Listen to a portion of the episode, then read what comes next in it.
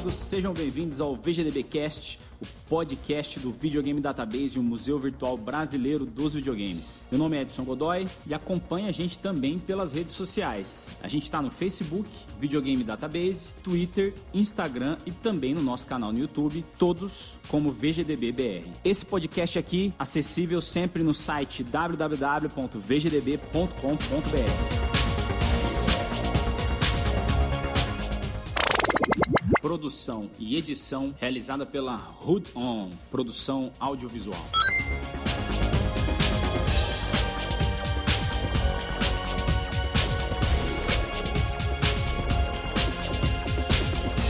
Todo mês a gente fala de um console específico, sempre com convidados especiais, e na noite de hoje o escolhido é um console poderoso da SNK. Aliás, é um console não, né? Não é só um console, é um sistema todo, porque tem vários consoles aí. E é isso aí, a gente vai falar do Neo Geo e todas as suas variantes. Desde o MVS, passando pelo AES, CD e CDZ. Então, sem maiores delongas, bora começar a falar sobre o Neo Geo.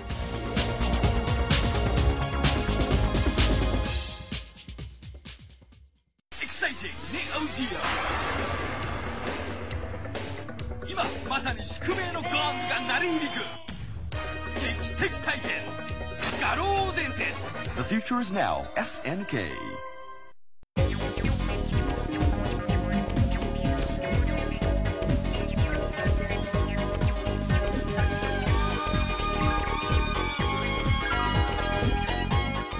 O Neo Geo é um sistema criado pela SNK em 1990, inicialmente para arcades, com um sistema denominado MVS. A novidade é que o próprio arcade tinha um sistema inspirado nos consoles caseiros, onde era possível trocar o jogo de gabinete através do uso de cartuchos. No mesmo ano, a empresa lançou no mercado o Neo Geo AES, que era uma versão caseira da placa de arcade. Na verdade, ela não era muito voltada para a casa das pessoas, mas isso aí a gente vai explicar, a gente vai explicar aí no, no decorrer das perguntas.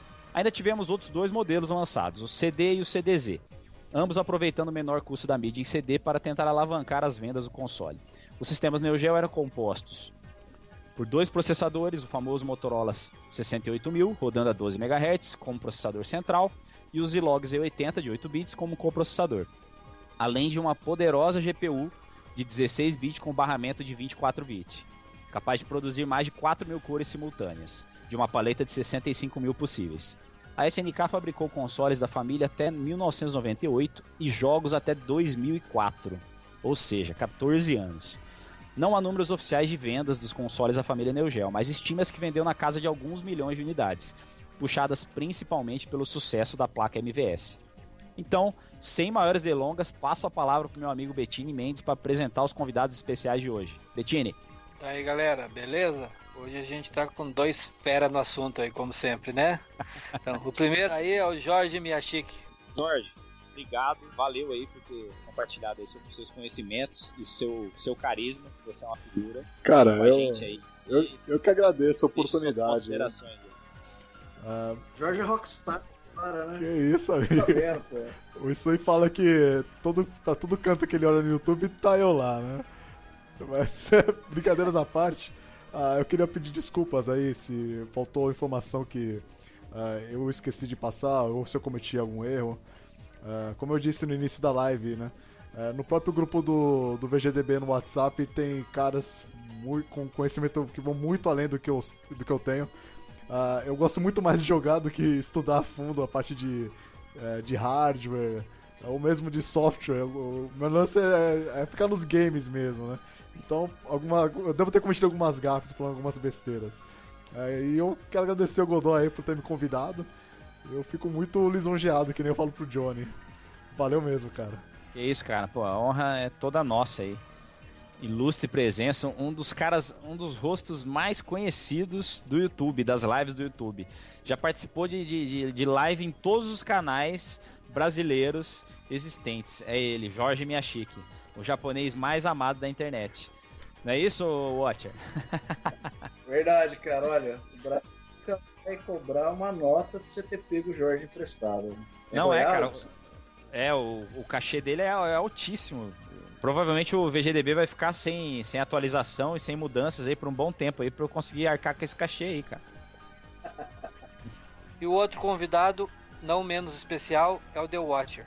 É isso aí, amigo Watcher. Boa noite, seja bem-vindo ao VGDB no ar. Obrigado pela presença, cara. Brigadão mesmo. Valeu por estar tá aí compartilhando seus conhecimentos com a gente. Olha, eu só tenho que agradecer pelo convite e tal. Eu não tenho muito conhecimento de parte técnica, né? Falei, meu, o que, que eu vou dizer? Pouco conhecimento, assim, que eu, eu tenho era mais, assim, que a gente joga, o que a gente tá aí no mercado, acho que colecionando já. Eu acho que já tô chegando, já passei dos 20 anos de colecionismo, cara. Então, assim, meu, é a única coisa, é só umas andanças, meu. Mas, meu, eu agradeço muito, meu. Show de bola. Se desse pra gente compartilhar agora uma breja virtual, já tava lá jogando uma pro Jorge, uma pra tia aí. meu, show de bola, é... show de bola. Show de bola. Valeu, brigadão mesmo.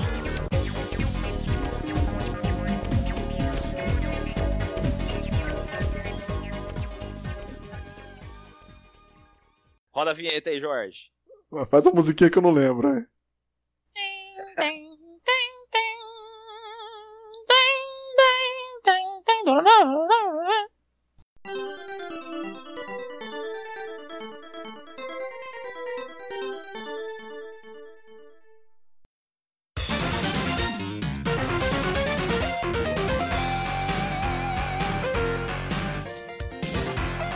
Começar aí com você, minha chique. Oi. Conte para nós como o Neo Geo entrou na sua vida. Cara, o Neo Geo entrou na minha vida.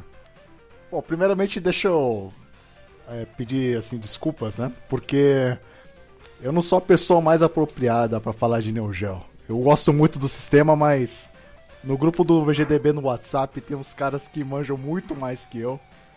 Então, eles poderiam muito bem estar explicando melhor o sistema, mas eu me senti muito honrado de estar aqui, né? Então. Que é isso, amigo. Cara, a honra é nossa. Então, como é que o Neo Geo entrou na minha vida? Foi através, assim. Eu lembro de duas situações. Uma foi na revista Videogame número 1. É, acho que quase no final da revista tinha uma matéria sobre o Neo Geo e tinha uma foto, assim, do jogo NAN 75. É, se não me engano, era esse. Aí tinha lá é, destruindo aquele avião gigante, né, tal.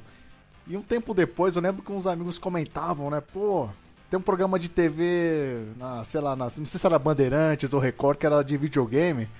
E vira e mexe tinha gameplay de, de Neo Geo, né? Eu nunca tinha visto. Mas um dia eu conseguindo usar piano os canais, eu achei. E tava jogando NAN 75. Aí, pô, que jogo da hora, né, tal. Só que ficou nisso, né? Aí, é, todo mundo tem aquele primo mais rico tal. E o meu, meu primo que o pai dele foi pro Japão, meu tio, né? E ele já tinha, acho que, um Super Famicom, né? Aí certo dia ele traz o que lá do Japão? Neo Geo, né? E foi aí oh. que, eu, que eu acabei jogando ele de verdade, né? Inclusive é esse aparelho aqui, ó. Que ele acabou me dando tempos depois, aí. Então é assim que. Caramba, que primão, hein? Porra. Na verdade ele tinha deixado comigo emprestado e foi ficando, né? Watcher, responde aí como que o Neo Geo entrou na sua vida. Cara, vamos ver se eu consigo resumir em dois minutos. É assim, vocês lembram na, na época, nos anos 90, tinha um jornal chamado Primeira Mão. O primeiro Neo Geo foi em 1992, cara. Eu comprei no primeira mão, mas é interessante foi assim, eu peguei o anúncio, o tio me levou lá, eu não lembro se era a República, Negabaú, era noite. Eu fui passar nos prédios, meu, tacaram um copo lá, não sei de que andar, cara. Imagina. Então, meu, cara, eu tô, velho? E aí vem a parte interessante, quando o rapaz ele falou, olha, eu liguei, tal, dos Estados Unidos e tal, eu quero passar. O aparelho luz, dois controles tal, não tinha... Legal, tal, não sei o que, ele fez um preço bacana. Aí ele testou, né, ele testou, não sei ah, tal, não sei o que, acho que era Fatal Fury, não sei o que, então, não, mas o jogo não vem. Como assim o jogo não vem? Não, o jogo é alugado, só vou ter o aparelho. Então, em 92, eu ganhei do meu padrinho, o Neo Geo S, o Neo Geo S, mas eu não tinha jogo. como alugar. Eu só vi ter a minha primeira fita, que por sinal foi Fatal é, White of Fight 1, em 93. Eu fiquei com mais de um ano no aparelho, não tinha jogo, cara. Eu ficava ilustrando ele assim, cheirando. Era o Neo Geo ES mais brilhoso da face da Terra, então. Tava de mamar no peito, falava, meu, vem cá, meu filho, vem mamar, mas, bicho, eu não tinha fita, cara. Show de bola, sensacional. Que, que tortura, hein, bicho? Que tortura, cara. Eu só vim ter a primeiro jogo em 93 no mesmo anúncio. Um cara tava trazendo dos Estados Unidos o Streets of Rage 2. Aí eu fui lá e falei, ah, vou lá ver, né? Tal, era do Gênesis americano. Aí o cara era aqueles moambeiros, né?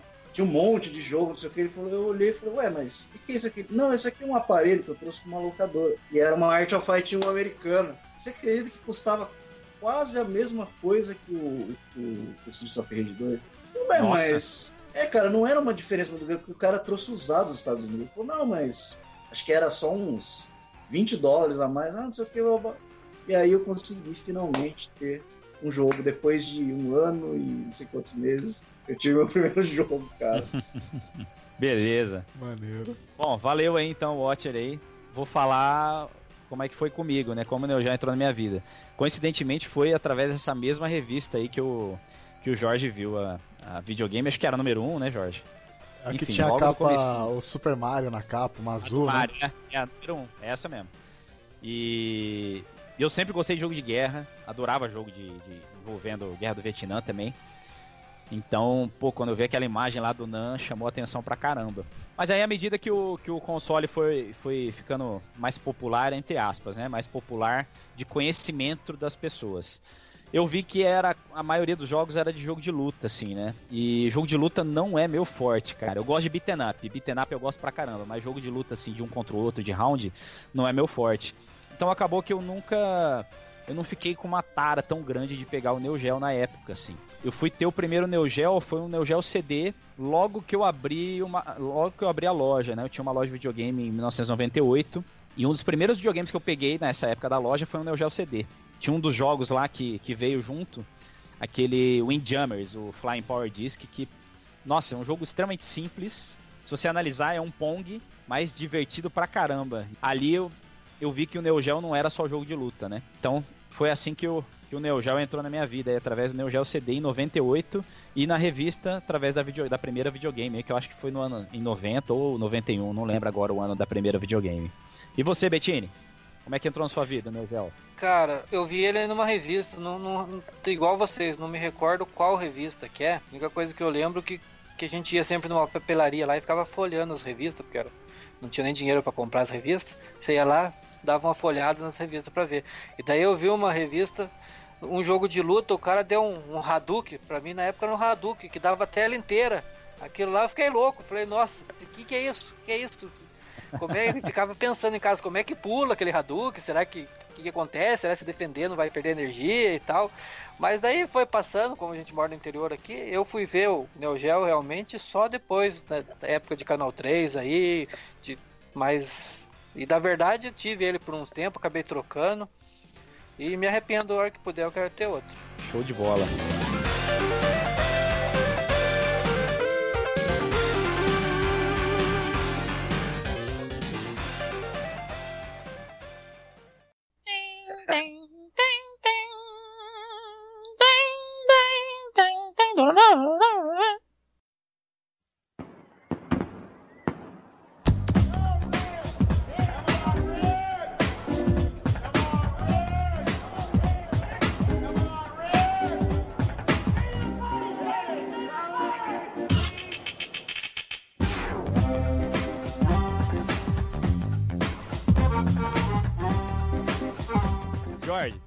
Entrar agora na parte de hardware. Uhum. Na quarta geração, a polêmica é quase sempre a mesma: quantidade de bits. Afinal, o Neo Geo é um console de 16 bits. Na época, as revistas e até o marketing da SNK chegou a anunciar um número diferente aí.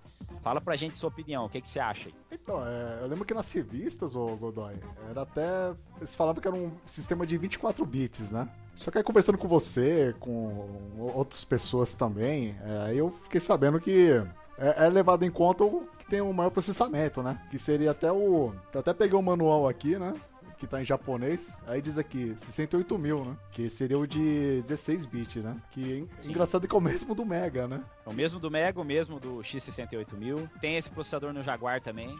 É, no Jaguar, é verdade. Era utilizado, acho que largamente nos arcades, né? Salvo engano, tem, acho que o Amiga também. É o 68 dos Amiga também tem. É, não tenho certeza. Mas é, ele é, é um chip bem, bem usado no, no mundo dos games aí. Então, na, na época, pra mim era 24, mas hoje eu considero ele como sendo um 16 bits, né? É, o que que eu acho que. Qual que foi a ideia da SNK na época? Foi o lance da soma. Como tinha o Z80, eles somaram os 16 do M68000 com os 8 do Z80 e criaram esse 24 aí.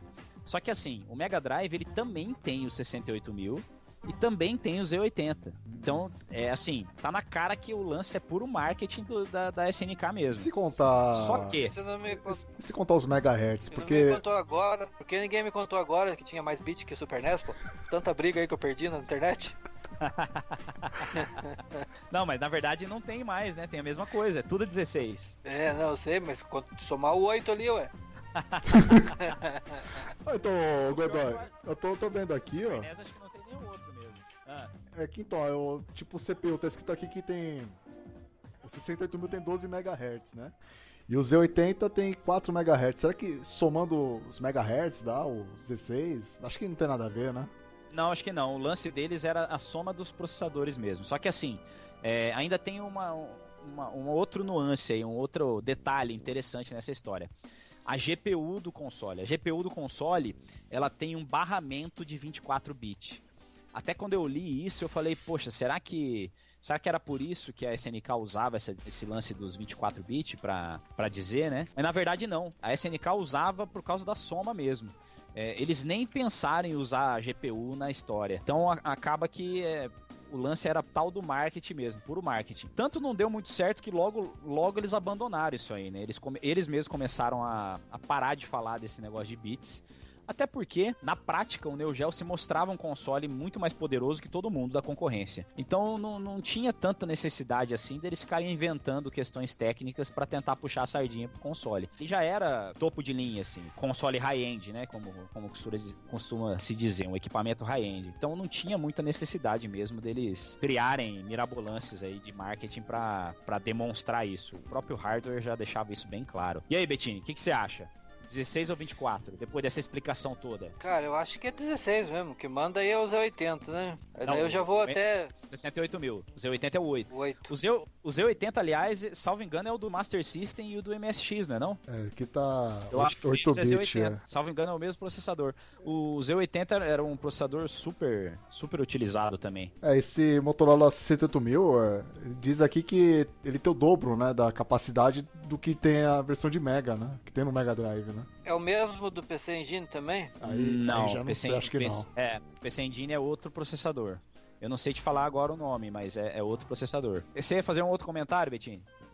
Então, eu ia perguntar pro, pro Miyashiki aí, que é que o, o Neo Geo, ele, ele tem uma paleta de 65 mil cores possível, né? Que ele Isso. consegue jogar na tela 4 mil cores simultâneas. Os outros consoles da mesma época, qual que é a... Se o Jorge tem mais ou menos esses dados pra gente ver a diferença, porque eu acredito que a diferença tá nisso aí, né? É, ele, ele se sobressaía nisso, mas agora quanto que tem os outros consoles eu não vou te, saber te falar, porque eu tô com medo de mexer aqui no navegador.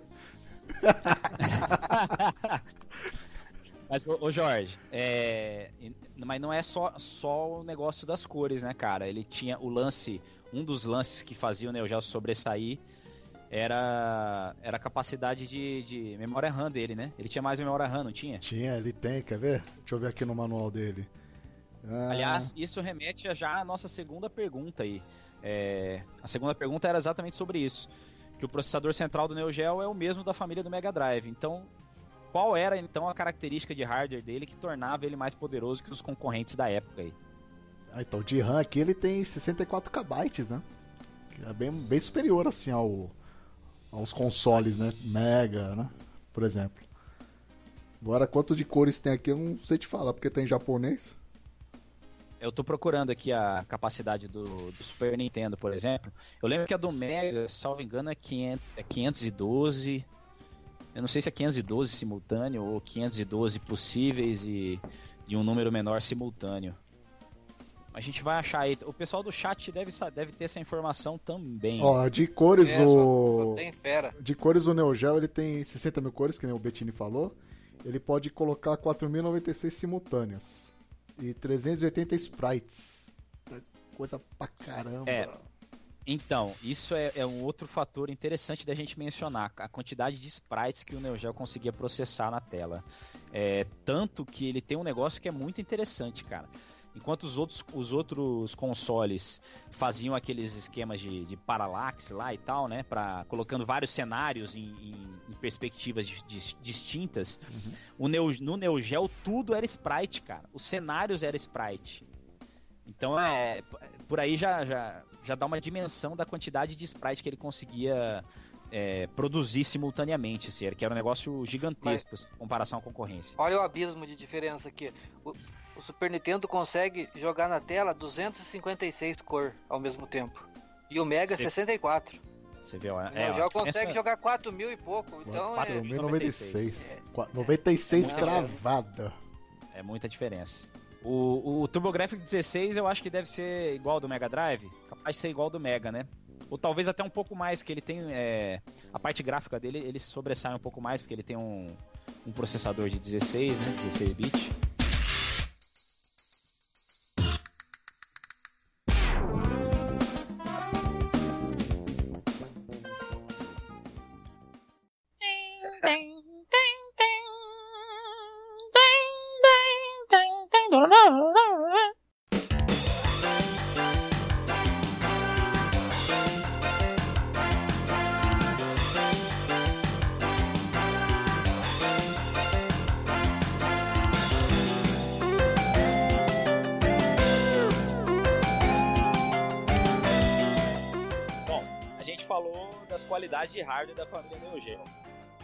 Chique, conta pra gente aí se você conhece alguma falha que esse sistema possuía, que era assim característica, né? E como isso prejudicou ele no mercado. Uma falha? Olha, isso aí pode ser um achismo meu? Claro. Eu acho que a maior falha foi a centralização, tudo ser da SNK, né? Desenvolvimento de jogos, então você diz né, né, nem tanto em hardware. Você ah, você diz em hardware? Foi... Isso, em hardware. Oh, em hardware, cara, pelo menos do MVS ou do AES, né? Cara, eu não consigo pensar em nada não. Você quer comentar algo aí? Eu, talvez eu tento lembrar, fazer montar um argumento aqui, né? Assim, a primeira coisa que vem sempre na cabeça da gente é de falha de hardware do Neo Geo é pensar no Neo Geo CD, né, cara? Ah, tá. E o tempo de load. Ah, isso daí é... sem dúvida. É, é o primeiro que vem na cabeça de todo mundo. É o tempo de load no Neo CD, aliás, dos dois primeiros modelos, né? Que o CDZ ele já, ele já tinha um, um drive de velocidade de 2x, que era o, do, é, o dobro dos, dos outros. E. Mas assim, eu, eu particularmente não consigo pensar em outra falha é, que fosse significativa dele na época, não. É, o, Ed, o Ed. Diga, diga. Ed, o Ed, nosso amigo, tá falando que uma falha é que faltou um chip FM nele. Mas, Mas que é pro, que som, pro som estéreo? É só, só ligar então. na no saída de, de fone de ouvido dele. Fone. Aí ele seca o som estéreo. Hum. Eu tenho minhas ah. dúvidas se faltou som FM, porque eu, eu ah, acho Tanto é que naquele jogo, acho que Hiding Hero, você tem uma entradinha para colocar do, do, do saída de áudio do console pro cartucho, não é? Pra sair o som. Não. Não é isso? Salvo engano, que, salvo engano que lá é pra jogar em rede, né? Não? O, é o Gilão até explicou. É isso. É, o Gilão tá no chat aí, Gilão. Explica pra gente de novo aí. O Gilão explicou, acho que no programa do Nintendinho isso, cara. É, que aquele, aquela saída no, em alguns cartuchos, não é só o Raiden Hero, não, tem, tem alguns outros também. Ele tem uma saída de tipo de P2, né? Aquele P2 de fone de ouvido, uhum. que serve para alguma coisa que eu acho que é um tipo de ligação em rede, cara, mas agora eu não lembro. Pode, pode ser coisa de áudio também. Mas vamos ver, daqui a pouco o Gilão fala pra gente aí no, no chat.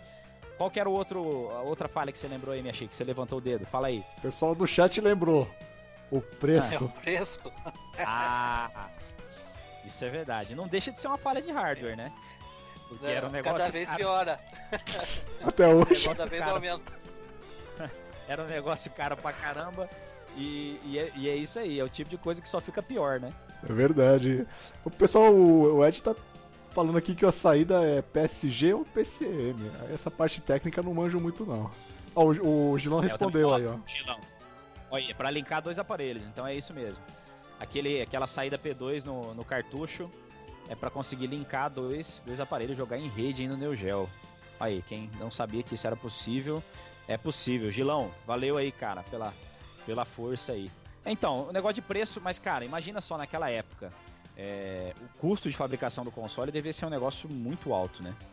Porque senão eles não teriam. Se bem que ele sempre foi pensado para ser um console de nicho, né? Ele nunca foi pensado para ser um console é, popular. Até você lembra, ele né, Godoy? Foi... Que no início é. ele não era para ser vendido assim pro, pro público em geral, né? Aqui no, no início você tinha as, as MVS que são a é, multi, é, Multiverso System, eu não lembro direito o nome, o, o que significa, né? Mas enfim, aí eles a SNK foi lançar aquela versão caseira, que é a AES, né? Que é a Advanced Entertainment System, que é esse, esse console aqui que tá aqui atrás de mim.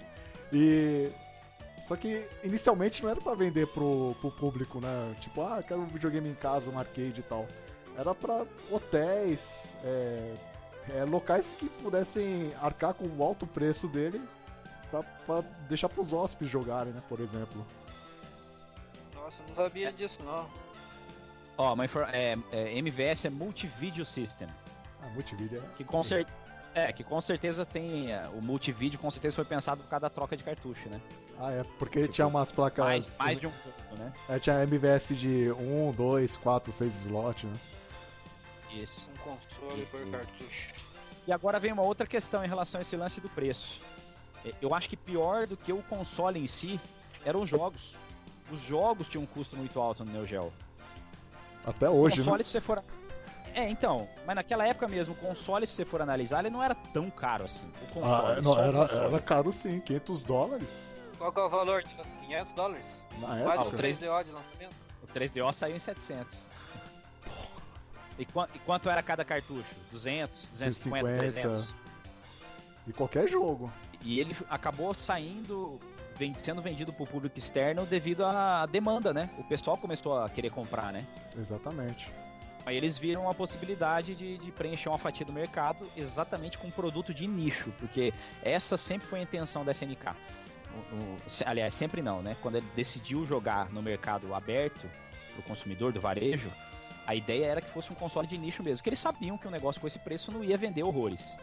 Então, o objetivo deles com certeza foi atingido nesse sentido aí. E eu acho que eles só quiseram partir para algo mais comercial, mais popular, com o Neo Geo CD. Principalmente porque barateou muito o custo da, dos jogos, né? É, os jogos, a partir do Neo Geo CD, começaram a ter custo padrão da, da indústria. Custava a mesma coisa um jogo de Neo Geo CD, custava a mesma coisa de um jogo de Mega Drive ou de um, de um jogo de, de Super Nintendo, enfim, que eram os competidores na época aí. É, tem até uma pergunta do, do Danilo, que eu até fiquei com dúvida agora. O Neo Geo CD se encaixa em que geração? Neo Geo CD é uma, é, ele continua sendo da quarta geração. Isso é até engraçado. Foi bom você mencionar isso, minha chique. Que aqui no Brasil a gente ficou com essa impressão de que o, o Neo Geo não era da quarta, né? O Neo Geo CD. Por quê? Porque ele foi lançado no Brasil, tardiamente. O, a gente não teve o ES com lançamento oficial aqui, mas teve o Neo Geo CD. Uhum. Então, quando esse lançamento brasileiro aconteceu, do Neo Geo CD, as revistas começaram a dar muito mais destaque para o console. Então dava a impressão de que o console estava chegando agora, que era uma novidade. Ou agora que eu digo, já na, na boca da, da quinta geração, né? Que era quando estava saindo 32X, Jaguar, 3DO. Até teve uma revista que eu gosto muito da, da Super Game Power, que era uma Super Game Power especial sobre a quinta geração. Sobre a quinta geração não, sobre a nova geração dos videogames que estavam saindo naquela época e o Neo Geo era um dos consoles, Neo Geo CD era um dos consoles que a revista tratava. Assim. Então, a, no Brasil, a visão era essa, de que o Neo Geo era um console de nova geração. Quando na verdade não, ele era um console da quarta geração mesmo, mesma geração de Mega Drive, Super Nintendo, CDI e, e por aí vai. Bettini, mais perguntas aí da galera? Jorge já, já falou uma pergunta do Danilo aí. Ó, antes, antes das perguntas, mandar um abraço pra galera do grupo do, do VGDB no WhatsApp. É, o convite fica aberto a todo mundo que tá assistindo para participar do, do, WhatsApp do VGDB. Se quiser participar, é só me mandar o telefone lá, inbox pelo Face, que eu adiciono vocês lá. Hoje mesmo teve uma discussão tremenda lá sobre o, sobre o Neo Geo sobre os jogos do Neo Geo, um monte de coisa valiosa, informações valiosas saíram da, das conversas, um monte de histórias interessantes também contada pela, pelo Ed, pelo Mikael, umas histórias interessantes e pitorescas aí, enfim. Além de divertido, é super informativo. Então quem quiser participar, fica aí o convite.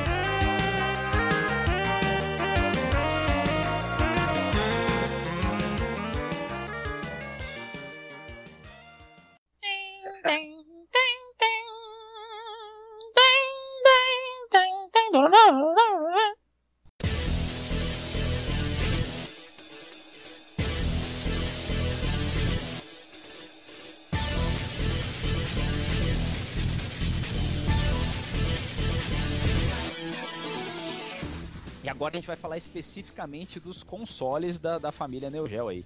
Começando pelo sistema arcade, que é o MVS. Jorge, conta pra gente aí quais as principais características trazidas por esse sistema MVS e conta aí se ele foi mesmo o primeiro a possibilitar a troca dos jogos nos gabinetes através da utilização de cartuchos ou se teve algum arcade antes que tinha essa, essa possibilidade aí. Cara, eu, eu assim, achismo meu, tá? Eu acho que foi o primeiro mesmo a utilizar esse sistema de troca de, de cartuchos como se fosse um videogame, né? Só que isso no arcade. Uh, uma característica dele também que é, é muito legal que os controles foram padronizados para todos os jogos. Então aqueles quatro botões servem para todos os games da, pelo menos da época do MVS, né? É, outra característica que, pelo menos aqui no Brasil, não, eu não conseguia utilizar, mas tinha era a possibilidade de usar o memory card. Que é, inclusive eu tenho um aqui, ó. Deixa eu tirar ele aqui da caixinha. Ele vinha até numa embalagem assim, envelopinho. A caixinha dele, envelope. Caramba, é tipo um envelopinho mesmo? Achei que fosse uma caixinha. Ah, ele tem os dois, ele tem uma caixinha é, de papelão ele, e o envelopinho. Ele vai dentro da caixinha. Ah, maneiro. Aí tem o plastiquinho. E aqui tem o, o memory card dele que é até pesadinho, cara. Aí você podia utilizar os saves do, do arcade para jogar no, no console e vice-versa. É muito interessante. Inclusive tinha coisas que eu aprendi hoje, né? Que eu nunca utilizei isso aqui, né? E eu aprendi no grupo do VGDB. Dá pra você utilizar o save de um jogo em outro game, por exemplo, o save do Art Fight 1, utilizar no 2, por exemplo. Eu achei muito Caramba, legal e o que isso. Que você ganha? É, no 2, é, segundo. Acho que foi o Mikael que falou.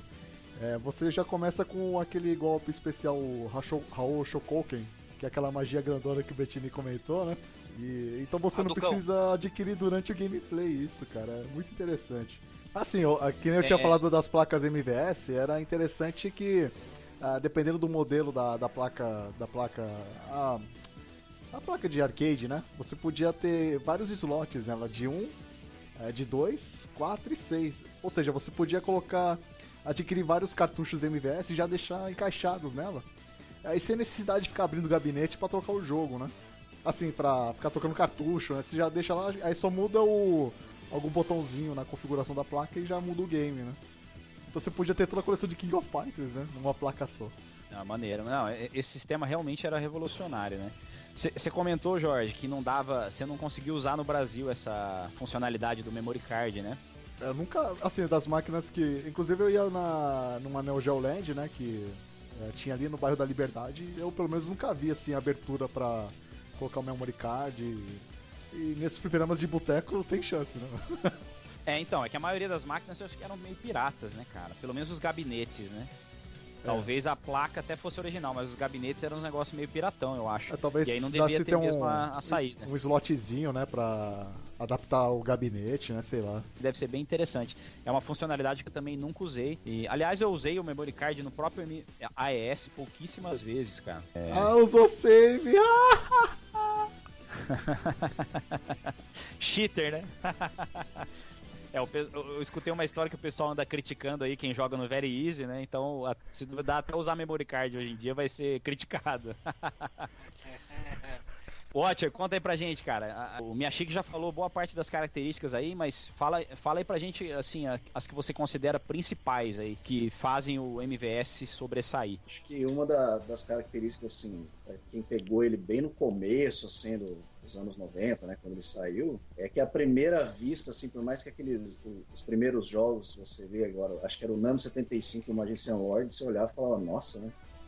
Que som, que imagem, você fala, meu, que negócio que é esse? E não sei, eu, na pra época, assim, eu achei uma coisa muito, assim, bem interessante, bem bonita. É, mas é só com, acho que Art of Fight 1 que eu vi que foi um, um gráfico fala, meu Deus, que que, que foi aquilo, cara. Vocês estavam até comentando sobre o lance do memory card. Eu, como estou com um problema de memória, eu não sei se eu cheguei a ver em algum shopping, né? Porque tinha muita máquina da, da Neo Geo no shopping, mas Eu já morei no Japão e as máquinas de lá ainda tinham essa entrada do, do memory card, né? O interessante é que tinha um fliperama lá. Que, assim, às vezes eles vendiam umas porcariazinhas e até eles vendiam algumas coisas usadas. E tinha os memory cards do Neo Geo AS lá.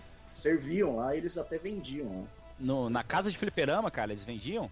Na casa de fliperama. É, então, os fliperamas de lá, eles eram meio, assim, eu vou dizer, comparado pra gente que era rato do fliperama aqui, nossa, era um, era um, vou dizer, era um salto, assim. O lugar era, primeiro que o lugar era cheiroso, né?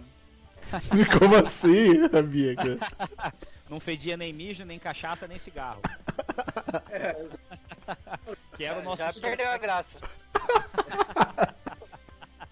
Você podia fumar lá dentro fliperama. Era uma coisa gozada, mas não fedia, assim, falei, cara, que gozado. E, e aí, assim, o fliperama, todos eles eram grandes e eram divididos por sessões. Então, assim, tinha uma parte que só tinha máquina de comida, com várias mesas pra você sentar, assim. E tinha umas máquinas para você ganhar os bichinhos, que é igual essas daqui que a gente via, só que lá tinha uns negócios a mais, tinha um negócio de game. E tinha umas que eles disponibilizavam algumas coisas, assim, tipo, é, uns joguinhos luz de Famicom, tinha as memory card do, do, do, Neo Geo AS, assim, eu falei, nossa, né? E tinha essas máquinas, né? Isso aqui bagulho interessante, assim, era um bagulho diferente. A única coisa que eu vi que o pessoal lá não é muito chegado em contato, né? Não é igual a gente aqui, tipo, tipo, ah, não vou nem falar nada. Não, beleza, enfia a ficha, vou entrar contra, mano. Beleza, vambora, porrada.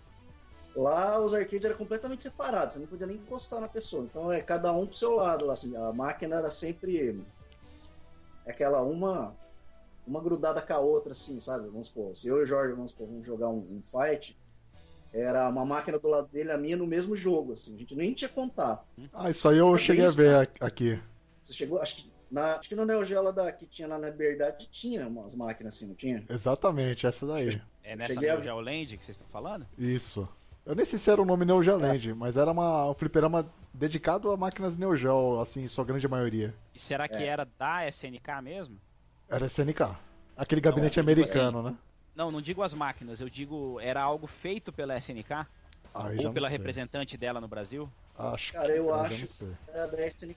Naquela época, ainda não, não se tinha essa disseminação, por exemplo, é, vai fugir até um pouco do tópico, né? Mas não tinha aquela coisa, tipo, falsi, muita falsificação, assim.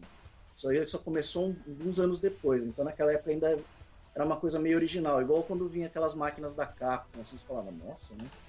Máquina bonita tal. Então, eu ainda eu acredito que eram todos originais. Se o Jorge está falando que ele também foi no mesmo lugar, meu, era um...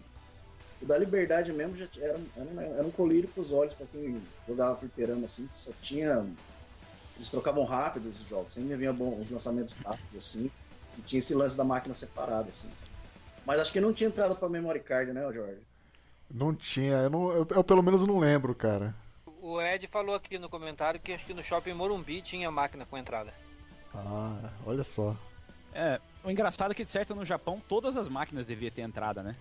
Não, então, essas que você disputava contra, que eram duas, né, ligadas, não tinha. Mas as originais que tinham lá da, da, da Neo Geo tinha, tinha entrada. Você enfiar o memory card lá. Obviamente é, que eu tinha um, falei, ah, vou testar, né, mano? E aí? Beleza? Pô, beleza, de boa. É, se nessa época que você usava esse memory card, né, que ele funcionava nos dois, você podia levar o seu save de casa pro fliperama e vice-versa, assim. Então Não, eu queria saber eu se você já usou isso. Já, já. Eu usei, eu tinha. Não, funcionava primeira... certinho. Certinho, meu, perfeito. É, acho que a máquina que eu usei até era uma, era uma King 96. E eu, é, a primeira coisa que eu fiz quando cheguei no Japão foi caçar o Neo Geo AS. Falei, ah, mano, aí eu tenho que ter um. Sim. O primeiro salário foi pro Neo Geo. Falei, eu não, eu não cheguei a ter, assim, eu tive o Neo Geo, mas não, eu sempre eu comprei ele pelado, não, não, não, vinha, não veio caixa, eu sempre quis um na caixa. Aí eu fui pra uma cidade, acho que era uma Gaia, não, não lembro se tem até uns lances de umas lojas pretas que a gente chamava. E aí eu achei um na caixa falei, meu, comprei, acho que era um sonho, até chorava. Falei, nossa, não acredito. E aí, eu, vi, eu acabei pegando o que eu faz 96. Aí quando eu fui nesse arcade, tinha. E eu aí, como eu peguei o memory card, falei, óbvio, falei, meu, vou testar nos dois, né? Meu, perfeito. Funcionou de boa, assim. Show de bola.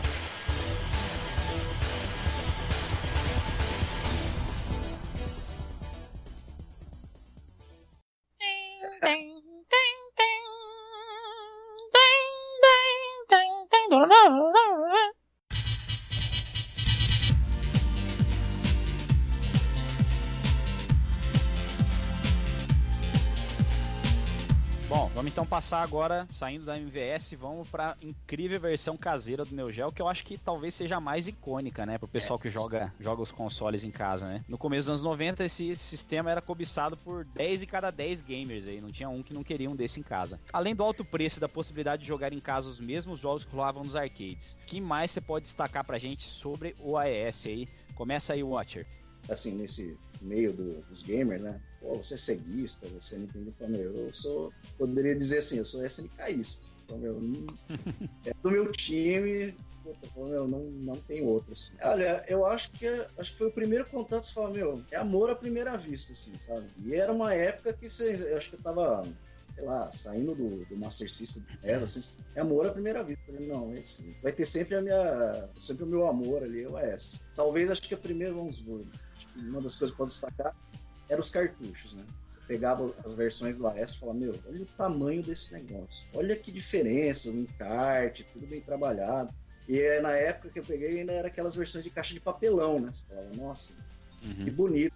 Às vezes você falava, puta, mas mesmo assim, um destaque acho que é mais era a fita. Agora, quando passou, depois nos anos, acho que é a terceira versão, que é aquela caixa de que é a dobradiça de plástico, meu, acho que eles chegaram ali no topo, cara. A qualidade daquela caixa era, era excepcional mesmo. É, meu, é, um, é uma coisa que você fala, meu, é, é como se fosse assim, falar, nossa, eu tô comprando um jogo ou uma edição de luxo, né? É, era muito destacante, é, destacante, nem existe essa palavra, mas... Eu acho que os primeiros jogos a ter essa capa, acho que foi o King 96, King acho, 96, não, acho que Samurai, 95, Samurai Shodown 3... 95 já tinha. Será? 95. Sim. Deixa eu ver se eu acho aqui no VGDB alguma informação.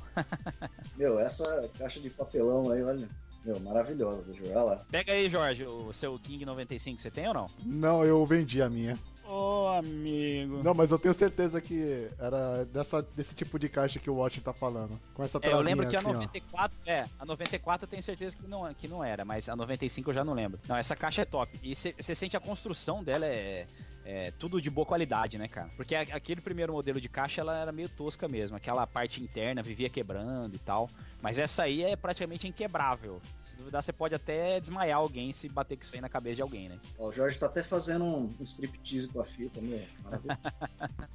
ah, você falou, o Watcher, você falou do tamanho, o peso da fita impressionava também, né, cara? Era pesada pra caramba. Meu, era uma coisa assim, não tinha um moleque que olhava aquilo lá e falava, meu, o que, que é isso? E a gente vivia numa época assim que a gente até tira sal, né? Que discutia muito na época sobre qualidade de jogos e tal, né? Hoje o pessoal fala, pô, jogo termina rápido, mas naquela época o determinante assim era um jogo seu mais, eu acredito ser o mais próximo da versão da máquina, do arcade. No caso eram os gráficos, né? Gente está um destaque.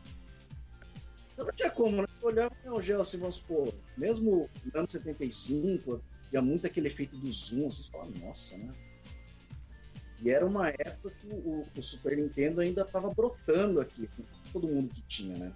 O pessoal ainda viu aquele efeito do F0, assim, nossa, que efeito legal do Mario 4.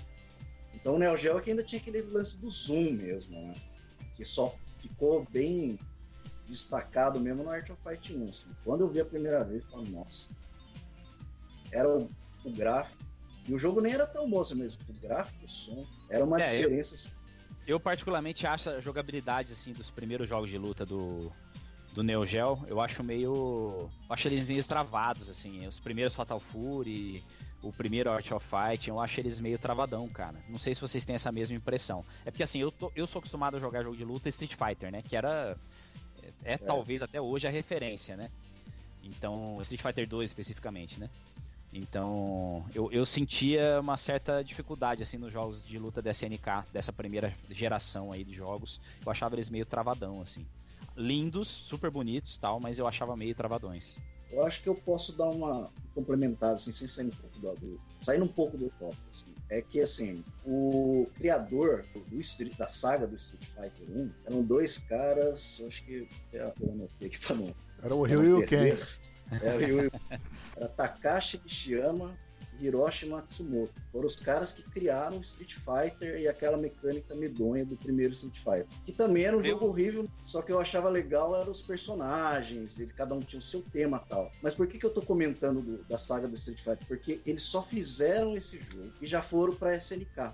E a hora que eles foram, surge, eles criaram é, o Fatal Fury 1. Se você analisar, é quase o Street Fighter 1. Você só joga com três personagens, é aquela jogabilidade bem limitada, igual você está tá comentando, que é. Os personagens pareciam até do Fatal Fury 1 pra mim parecia de borracha, eles não tinha peso nenhum. E até o Art Fight 1 também tem o lance de só poder controlar dois personagens, né? De, de início, o resto ainda no verso, mas a história ela só com dois. Então, assim, são muitos elementos que eles trouxeram. E até, eu vou dar um destaque, esse cara, esse Takashi Nishiyama, foi ele que criou o golpe do Hadouken, tá? Sério? Que já existia ele... no primeiro, no primeiro, né? Street Fighter, ele que criou pro jogo, baseado naquele anime do Battlestar Galactica, ele criou o Hadouken, baseado nisso aí. Um negócio interessante no... que também remete ao primeiro Street Fighter no Fatal Fury é a marcação de rounds, né? Aquelas bolinhas, é igualzinho do primeiro Street Fighter. É, igualzinho. E uma coisa assim, eles são muito parecidos assim, porque você repara que eles tentaram até dar um bom trabalho gráfico, a história foi bem trabalhada, por mais seja um jogo de luta. O destaque era o som, porque assim, é, o Street Fighter 1 por mais que o jogo fosse horrível, eu achava interessante que cada personagem tinha o seu tema, a sua música, assim, né? Música de fundo. E no Fatal Fury também foi a mesma coisa, só que como a MVS naquela época, ao meu entender, é a mais potente que a CPS, eles puderam fazer um trabalho melhor. Então você pode pegar, por exemplo, um exemplo da música daquele capoeirista lá do Richard Meyer, a música assim, ela não é cantada, né? Vamos dizer assim, mas meu, você já fala, nossa, que som é esse, né, meu? Um cartucho era. Nossa, era demais. Mesmo sem o chip FM, né? Eu, é, eu, acho, que a, eu acho que a SNK fez um, tra um, trabalhão bem de primeira, assim, na parte de som do, do, do Neo Geo. É difícil você pegar um jogo que tenha músicas ruins, efeitos sonoros ruins. Apesar de ter um ou outro shmup, que eu lembro que tem uns efeitos sonoros meio irritantes. Como mas, assim? no geral... É, finge que você não ouviu isso, Jorge. no geral, a qualidade, a qualidade é muito boa, cara. Mas, Jorge, e aí? Oi. Fechando, fechando parênteses dos jogos aí. Fala aí do AES para nós, o que, que você acha? É, além do, do, do, preço alto e da possibilidade de jogar os mesmos jogos de arcade em casa, o que mais que você acha que se destaca no AES? Olha, então, tem um detalhe curioso, não sei se vocês sabem, né? Mas o Neo Geo, ele é um artigo tão assim de. É de luxo, cara. E ele vem com número de série, velho. Pelo menos na versão japonesa, né? Esse número que tá aqui, ó, não sei se vocês vão ver aqui. Ele se encontra também na parte de baixo do console. E além disso, ele vem com um certificado. E é verdade. Esse, esse, certificado ele vem com. Deixa eu ver se dá pra vocês verem aqui, ó. Ele vem com um número do console, velho. Então, uh, se vocês forem com, adquirir um dia, vocês sempre dão uma olhada nesses detalhes, sabe? Então, para você ver o cuidado, né, que a SNK assim prezava, né, pelo seu produto, né? Agora, em relação a jogos e o console em si, o Watch falou tudo, né, cara? Eu não tô lembrado de mais nada, assim. Bettini, e pra você, cara? O que, que você acha que um item, assim, que se destaca no, no AES? Cara, eu acho que o controle dele em relação aos outros sistemas é, é absurdamente... É demais, cara, aquele controle. Ah, eu, mais eu, eu, não gosto, hoje, cara.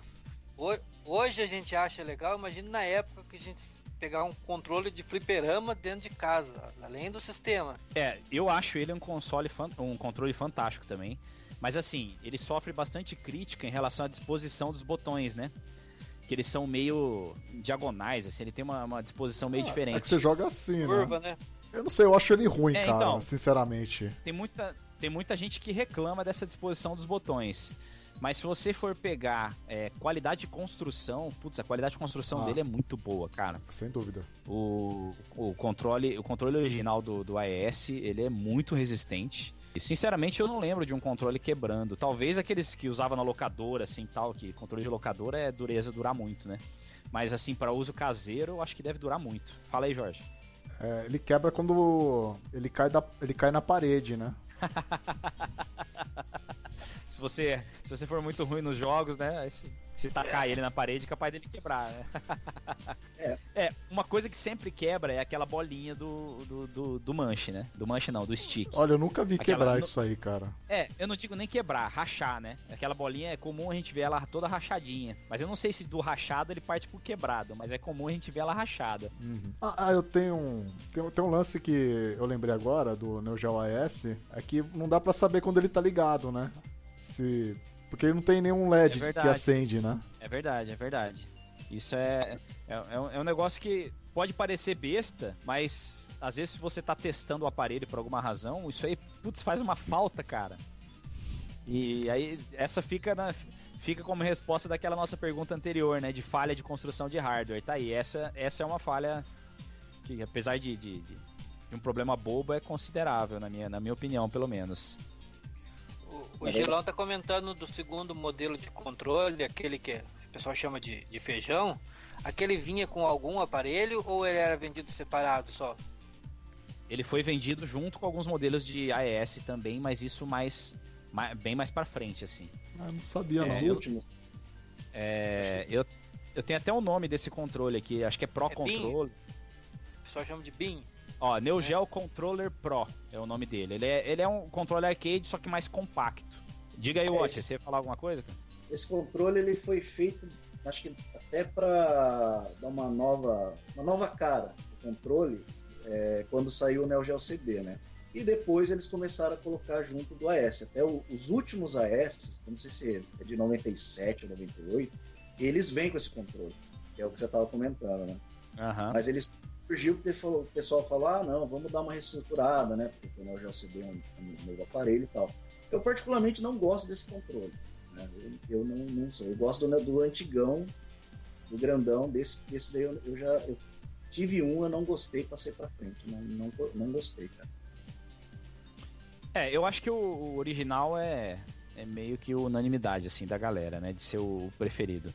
Mas eu até gostei da construção dele, é, achei interessante. E o fato dele ser mais compacto facilita muito também na, parte de, na hora de guardar e tal, né? Porque o outro é, é quase o tamanho do console, né? O Fab Soldier falou agora no chat aqui que em relação à, falta, à ausência da luz de LED no, no console que o Miyashiki comentou, é, ele comentou que alguns modelos de placa do AES têm o LED, só que é interno. Então, para quem fazia manutenção do aparelho, é, com certeza seria algo bastante útil, né? Mas eu acho que faltou aí deixar uma, um LED externo aí pra gente saber se o videogame tá ligado ou não, né? É, tem um, tem um mod que eles fazem que é colocar a luzinha de ligado no botão de reset, né? Troca, deixa um botão transparente, fica uma luz? Isso, aí colocam de várias cores, né? É, aí, aí dá pra você saber se tá ligado ou não. É, eu, eu particularmente não sou muito fã de mods, assim, cara. Eu gosto. Eu gosto de manter o console no, no padrão original. É, salvo mod de RGB, essas coisas que melhora muito a qualidade da imagem, né? Do contrário, assim, principalmente na parte estética, eu gosto de deixar ele originalzinho. Fala aí, Jorge. Ah, então, o, o, próprio console tem saída para RGB direto, né? Basta ter o cabo RGB 21, aí você não precisa fazer nenhuma mexer em nada assim na parte do, da placa, né? Para ter a imagem RGB, né? Top, né? É, é uma vantagem do Neo Geo, né? Do, do AES. Eu acho que o CD tem esse RGB também já não sei te falar. O Watcher sabe? Você sabe, Watcher? Olha, eu, de... eu acho que tem essa. É, assim, o Neo Geo CD, ele tinha. Ele já vinha com a entrada Super Video, a, a, chama aquelas três entradas, é coaxial que fala, né? Coaxial, coaxial. O RCA, né? É, o RCA. E vinha a entrada do cabo do, do RF, que acho que, se não me engano, é, dá, dá para esse cabo que o Jorge está comentando, sim, cara. É o, salvo engano, é a DIN 9, aquela, aquela entrada lá. Até é, é a mesma que a do Mega Drive, né? Isso, isso mesmo, é a mesma. A mesma do primeiro modelo do Mega. Sim, então tem, tem também. O Neo Geo CD, o, o, o Neo Geo CD tem, o CDZ acho que não tem. Ah, então CDZ teria ficado sem. Legal, legal. Sabe aquele ah. aparelho do Nando, o Retroclear? Sei. Ele, ele é compatível ele, com o Neo Geo AES, eu achei que com o CD também, então porque ele puxa a imagem S-Video, é né? Então acho que acho que vem sim de fábrica. É verdade, é verdade. É, é como o Asher falou, acho que só o CDZ, eu acho que é porque ele não deve ter a entrada, cara. Eu acho que ele não tem aquela entrada, não, aquela saída DIN 9 lá. Que eu acho que deve ser essa ausência, provavelmente dentro dele também não deve ter alguns componentes que precisam para RGB, né? Provavelmente em razão dessa ausência dessa, dessa saída aí. Mas é isso aí. Vamos passar então agora sobre a parte CD do Neo Geo, né? A indústria toda estava megando para a mídia de CD naquela época, e a SNK viu que poderia diminuir drasticamente os custos de produção de seus jogos se fizesse versões em CD de seus consoles. Então, acabou surgindo o Neo Geo CD. Então conta aí pra gente, Jorge, na sua opinião. Eu até já dei a minha opinião antes. Quero saber a sua agora. Essa migração pro CD foi uma tentativa de popularizar o Neo Geo por parte da SNK? E na sua opinião, você acha que deu certo?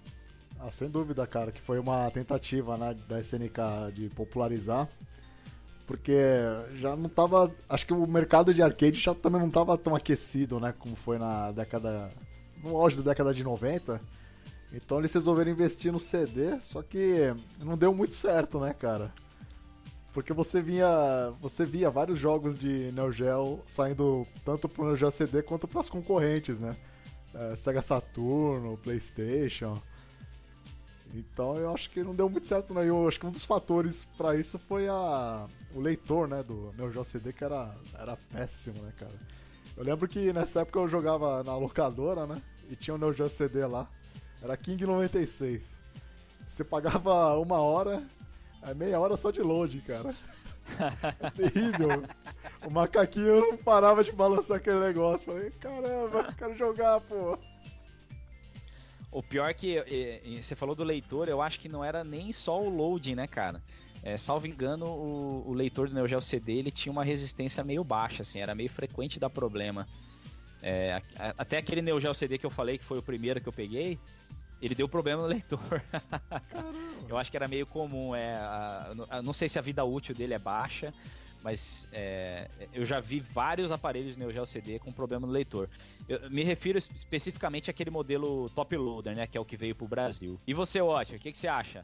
Eu vejo assim, a SNK acertou, assim, das trocentas decisões erradas que eles tomaram, essa foi a correta. Eles tinham que migrar mesmo para mídia em CD para baratear os custos, para ficar mais competitivo no mercado. Em compensação, foi também o mesmo coisa, um tiro no pé, porque além de ter esse problema do drive que o Jorge comentou, ele foi baseado num hardware que já estava defasado. A MVS, ela já, a partir de 93, ela já começou a perder terreno nos arcades, né? Principalmente para Capcom, que a CPS 1 ainda era mais fraca, mas a CPS 2 já tinha ultrapassado hardware. A Sega já tá, a Namco já estava trabalhando já em placas mais potentes. Tanto é que em 94 a gente teve né, o Sega Saturno, o, o PlayStation 1, e o Neo Geo CD tecnicamente saiu para competir com eles, quer dizer, já é, já estava meio complicado, né? Então era assim, eles lançaram um aparelho que já estava tecnicamente assim, o hardware já era defasado. Talvez aqui no Brasil, mesmo assim, iria fazer sucesso, mas no resto do mundo foi um fracasso só. Pelo menos assim. No Japão, assim, na época que eu estava, o que você mais achava no Bacião era jogo de Neo Geo CD, assim, coisa muito barata, tipo 5, 10 centavos de dólar, jogos assim lacrados, né? Com Spine Card, com tudo só, meu. É uma coisa que migrou. Eu sei que nos Estados Unidos também foi um fracasso só. Aqui, ele só fez um sucesso porque acho que eles lançaram oficialmente aqui fizeram, foram inteligentes, usaram um, um, um marketing bom, né? divulgaram nas grandes revistas da época. E o pessoal sempre foi fã da SNK aqui no Brasil, muito por sinal, principalmente da série The King of Fighters, né? Então todo mundo queria jogar The King of Fighters, só que o loading, né? Foi o matador. Desanimava, né? É, foi o matador de tesão, né? Porque imagina, 10 negros falaram, não, vamos jogar King of Fighters finalmente em casa tantas horas que a gente quiser. Meu, você imagina. É, vamos supor. Ah, beleza, escolheu o time. Eu tô falando do 94, hein? Ah, escolheu o time que tal? É o macaquinho. você já perdeu, sabe, a vontade. Você fala, nossa, cara. Acho que o Não, é. macaquinho é... fica um minuto. Né? Desanim... Desanimava mesmo. Nossa. E... Você do macaquinho? Até o macaquinho desanimava. É. Eu acho que. Nos jogos.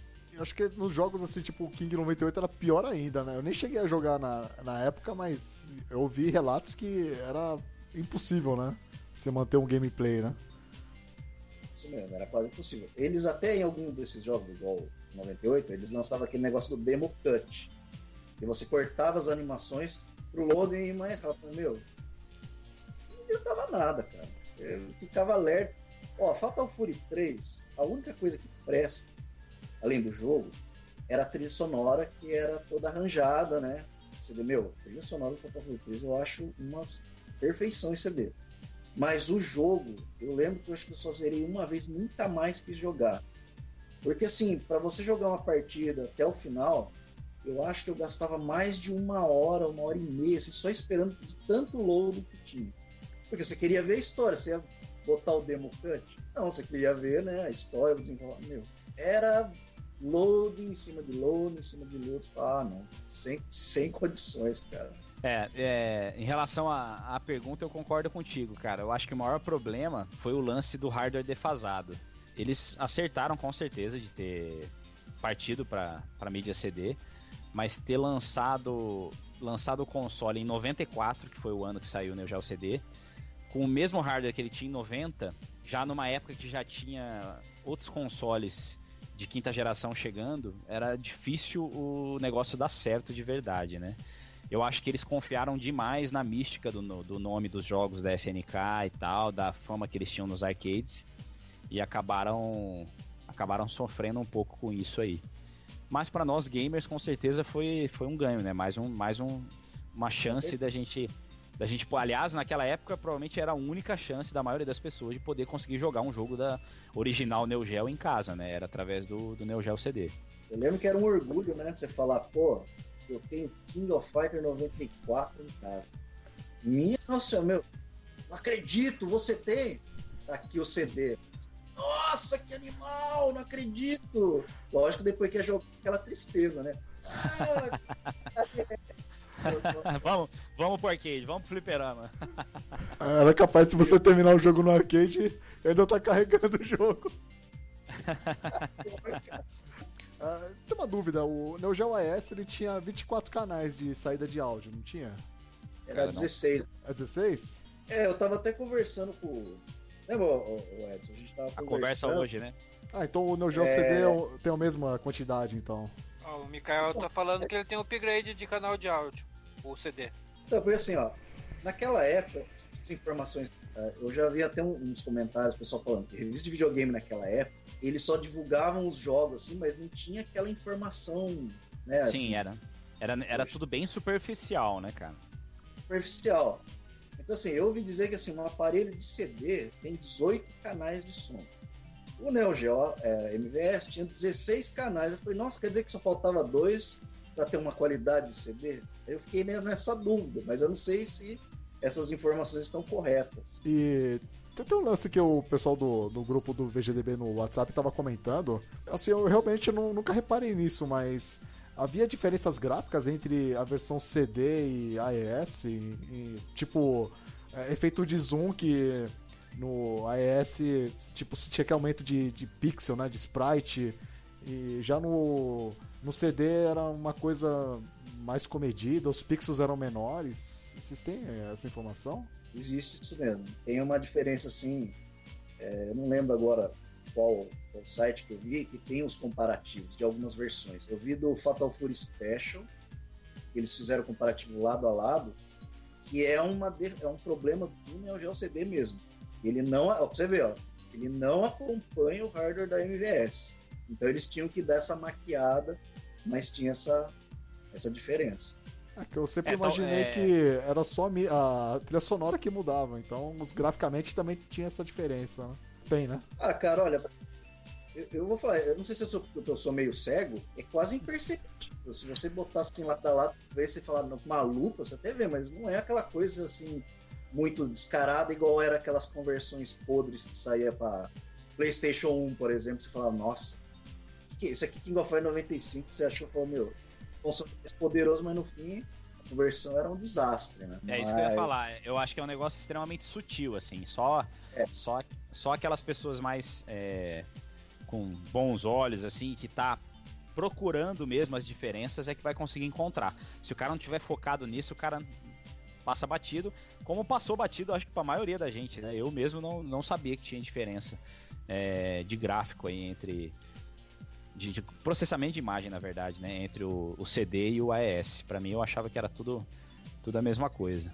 Mas é isso aí. E aí, Bettini, alguma pergunta da galera aí em relação a esses Sim. modelos que a gente mencionou?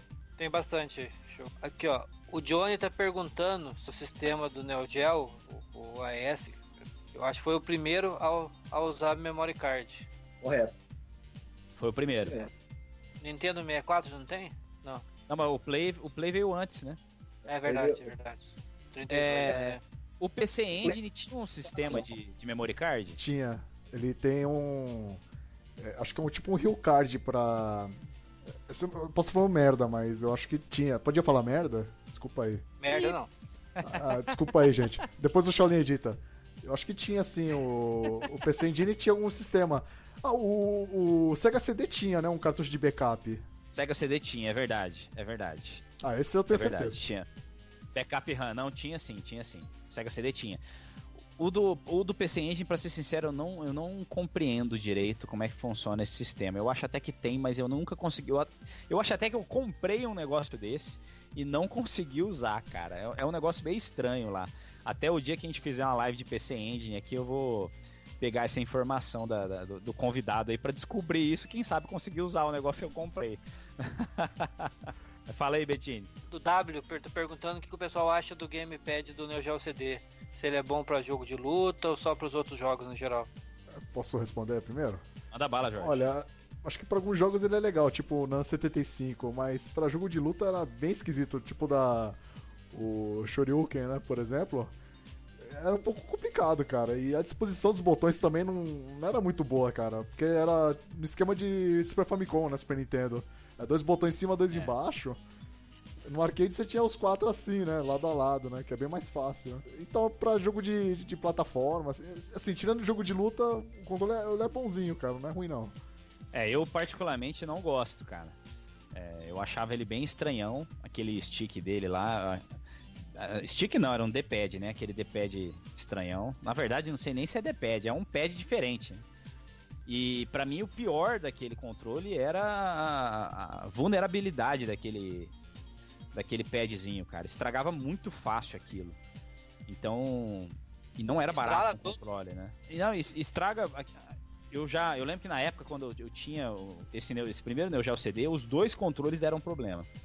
E aí eu fui abrir para ver como é que era, né? Que os outros controles geralmente a gente conseguia consertar com uma certa facilidade. Pô, é, é um negócio complicadíssimo para consertar aqueles os, os micro switches que tem lá dentro, né? Que fazem até aquele barulhinho característico quando você gira o, a, aquela bolinha ali, né?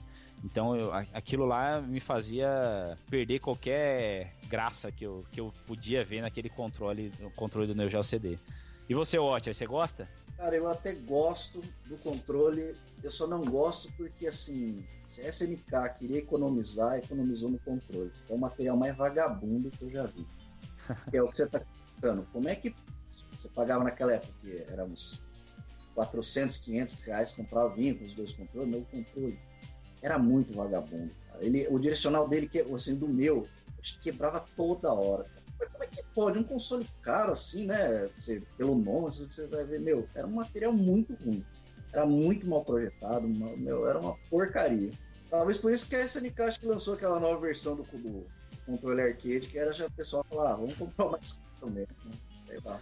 Meu, é, é, você sabe dizer se aquele controle chegou a ser vendido junto com o Neo Geo CD ou não? Cara, aqui no Brasil acho que era só importado. Eu acho que, acho que não veio pra cá pro Brasil. Né? E no Japão, será? Eu acho que eu acho que chegou a ser vendido, hein? Não, lá chegou a ser vendido, cara. Na verdade, é até mais fácil achar aquele controle do que o do, do AS original mesmo. Aquele tinha bastante lá, né? Uhum. Fala, Jorge. Ah, só, só lembrando o pessoal que eu não sei se é uma coisa meio óbvia, mas os controles do Neo Geo CD funcionam né, no, no AES, né? E vice-versa, né? É isso aí. E, é, isso, isso, e, é, isso é muito legal. E tem outro detalhe que a entrada dele é muito semelhante ao do Atari 5200, né, cara? Que eu lembrei agora, né? É parecida mesmo, mas não é a mesma. Não é a mesma. É parecida, mas não é a mesma. É, não é, não é. E, e, e, não fala do controle do Atari 5200 que é perigoso cair a live, cara.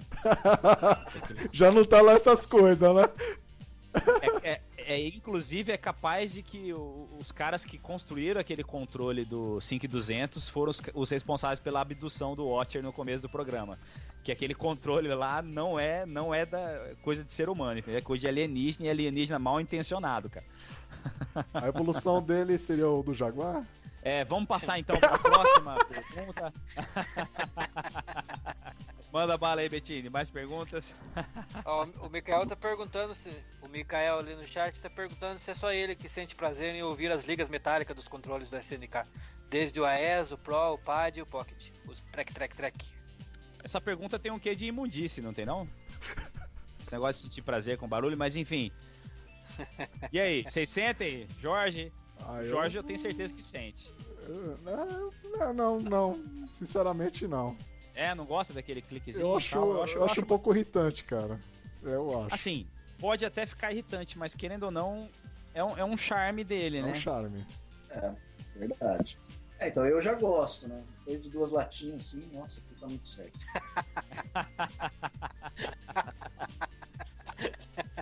E é legal a gente Mas... falar que os outros consoles da SNK que vieram depois da família Neo Geo também emularam esse, fizeram um sistema parecido, né? O Pocket e o Neo Geo X também tem esse barulhinho, né? Ah, é? é verdade. É, os dois também fazem esse barulhinho de micro switch aí. Nossa, que não sabia. É, e você, Bettini? eu não sou especialista, mas, se eu não me engano, o direcional do controle do OS, ou ele é baseado ou utiliza a mesma tecnologia dos controles da Seimitsu. Porque os da São, eles, eles são todo molengão, assim, não faz barulho. Mas os da Seimitsu, quando você pega, eles fazem o mesmo barulho que o do Neo Geo. Clec, clec, clec. É isso aí. E você, Bettini? Você cita ah, também com os barulhinhos? Como é que é? Não, fico, fico com medo de estragar, né, cara? Representa que, que vai quebrar. É baratinho, mas fazer o quê, né? É tipo boneca de porcelana, então. É. Só pra admirar, então você nem não gosta é. nem de encostar muito. Já tem trauma, já aqueles barulhão que eu fazia com meu, no meu controle do CCE 2800, aquele botão amarelo, chegava a estralar com, com o manche dele. É isso aí. Fala aí, Bettini, mais alguma pergunta, galera? Vamos lá. O W está perguntando: o AS é até hoje considerado o melhor console para colecionismo. O console de melhor qualidade e hardware mais durável de todos, vocês concordam? Acho que tem muito hype, né, cara? Né? Eu é. acho que o lance, eu acho que o lance do preço faz o olho das pessoas saltarem muito em relação ao Neo Geo no colecionismo. Saltarem no sentido de quererem, entendeu? Eu sou bom e tenho. Exatamente. É porque, querendo ou não, a gente tem que falar isso. No colecionismo tem muita gente que gosta de ostentar, né? O cara, o cara não sente nem tanto prazer em ter o negócio. O, o lance dele é ter o que os outros não têm. De ficar mostrando e tal. Tem isso, a gente não, não pode negar isso. Lógico, tem muitos colecionadores que, que gostam de colecionar e tal, mas sempre existem pessoas assim, que. Não só em colecionismo, o cara gosta de ostentar tudo na vida. Se ele ostenta no colecionismo, ele é um ostentador na vida dele também. E, e na parte de, de, game, de colecionismo gamer, o Neo Geo é a maior ostentação possível, né, cara? Com esses preços malucos aí dos itens deles, né? Tem cartucho aí de 10 mil dólares, não tem não? Ou mais. Mais, hein? Eu acho que aquele. Aquele de golfe lá, esqueci o nome agora. É. Neo, Neo, Neo Turf Masters, não é isso? Isso. O preço dele é, é um negócio absurdo daquele cartucho, a versão americana. Não sei se a japonesa também tem um, tem um valor tão absurdo assim, mas é, é, é fora de noção. Não é, não é Big Tournament Eu acho que é Neo Turf Masters, cara. O jogo, é, é o um jogo é bom? Ele tem, o jogo é muito bom. É o melhor jogo de golfe do console, com certeza. Alguns dizem que é o melhor jogo de golfe da história. É porque ele, ele, é, ele tem aquela pegada arcade da, da Neo Geo. Ah, né? esse aí não é aquele jogo que ia sair pra celular agora? Pra Android ou iOS? Puxa, não sei. É, se for. Acho que recebeu um porte agora, não sei. Ó, o nome do jogo é esse mesmo, é, é New Turf Masters. Caramba, tudo isso? Ó, por, in... Por enquanto ele não saiu pro. Ah, o, o Watcher. O nome dele em japonês é Big Tournament Golf, cara. Então tá explicado. ah, tá, acho que é por isso. Eu até. É que assim, eu tava na dúvida se esse jogo saiu. Eu acho que esse jogo não saiu americano. É como você tá falando o nome, eu acho que esse jogo não saiu. Saiu, saiu. Saiu sim, saiu sim. Então, e deve ser daquele que tem uma tiragem super pequena, né? A americana tem a tiragem menor que a, a japonesa? Ou ah, ambos os certeza. jogos tiveram. Eu acho que se você for pegar toda a biblioteca do Neo Geo, no geral, a tiragem japonesa é sempre maior, cara. Maior que a americana e maior que a europeia. acho que é menor porque... mesmo é a europeia, né? É, a menor deve ser europeia. Ó, um detalhe interessante do Neo, Neo Turf Master, já que a gente entrou nesse assunto, é que ele também foi produzido pela Nazca, hum, a do Metal Slug, Metal Slug né? né? Sabe, sabe um, negócio, um negócio legal que tinha na Europa, assim, a localização que a SNK fazia, além do manual tradicional, eles colocavam um manual traduzido, né? Ah, isso, isso era comum até não, nem só na, na, na da SNK, viu? Várias empresas que produziam para outros consoles também tinham esse costume de fazer isso na, na Europa, até consoles recentes, tipo PlayStation 2, Xbox clássico, eu já peguei o jogo que vinha uns 3, 4 manuais diferentes dentro do, do, do videogame, assim, dentro do, do, jogo, quer dizer. E cada um com uma língua, é um negócio bem interessante. não sabia não, da hora. Olha lá, o W tá perguntando, que ele falou pra gente explicar a lenda do Neo Geo CD, que diz que os discos rodavam tão rápido que detonava a mídia. Isso é verdade? Eu acho que não, porque ele roda devagar, ele é um X só. Não, mas a velocidade é de leitura, não de, de rodar.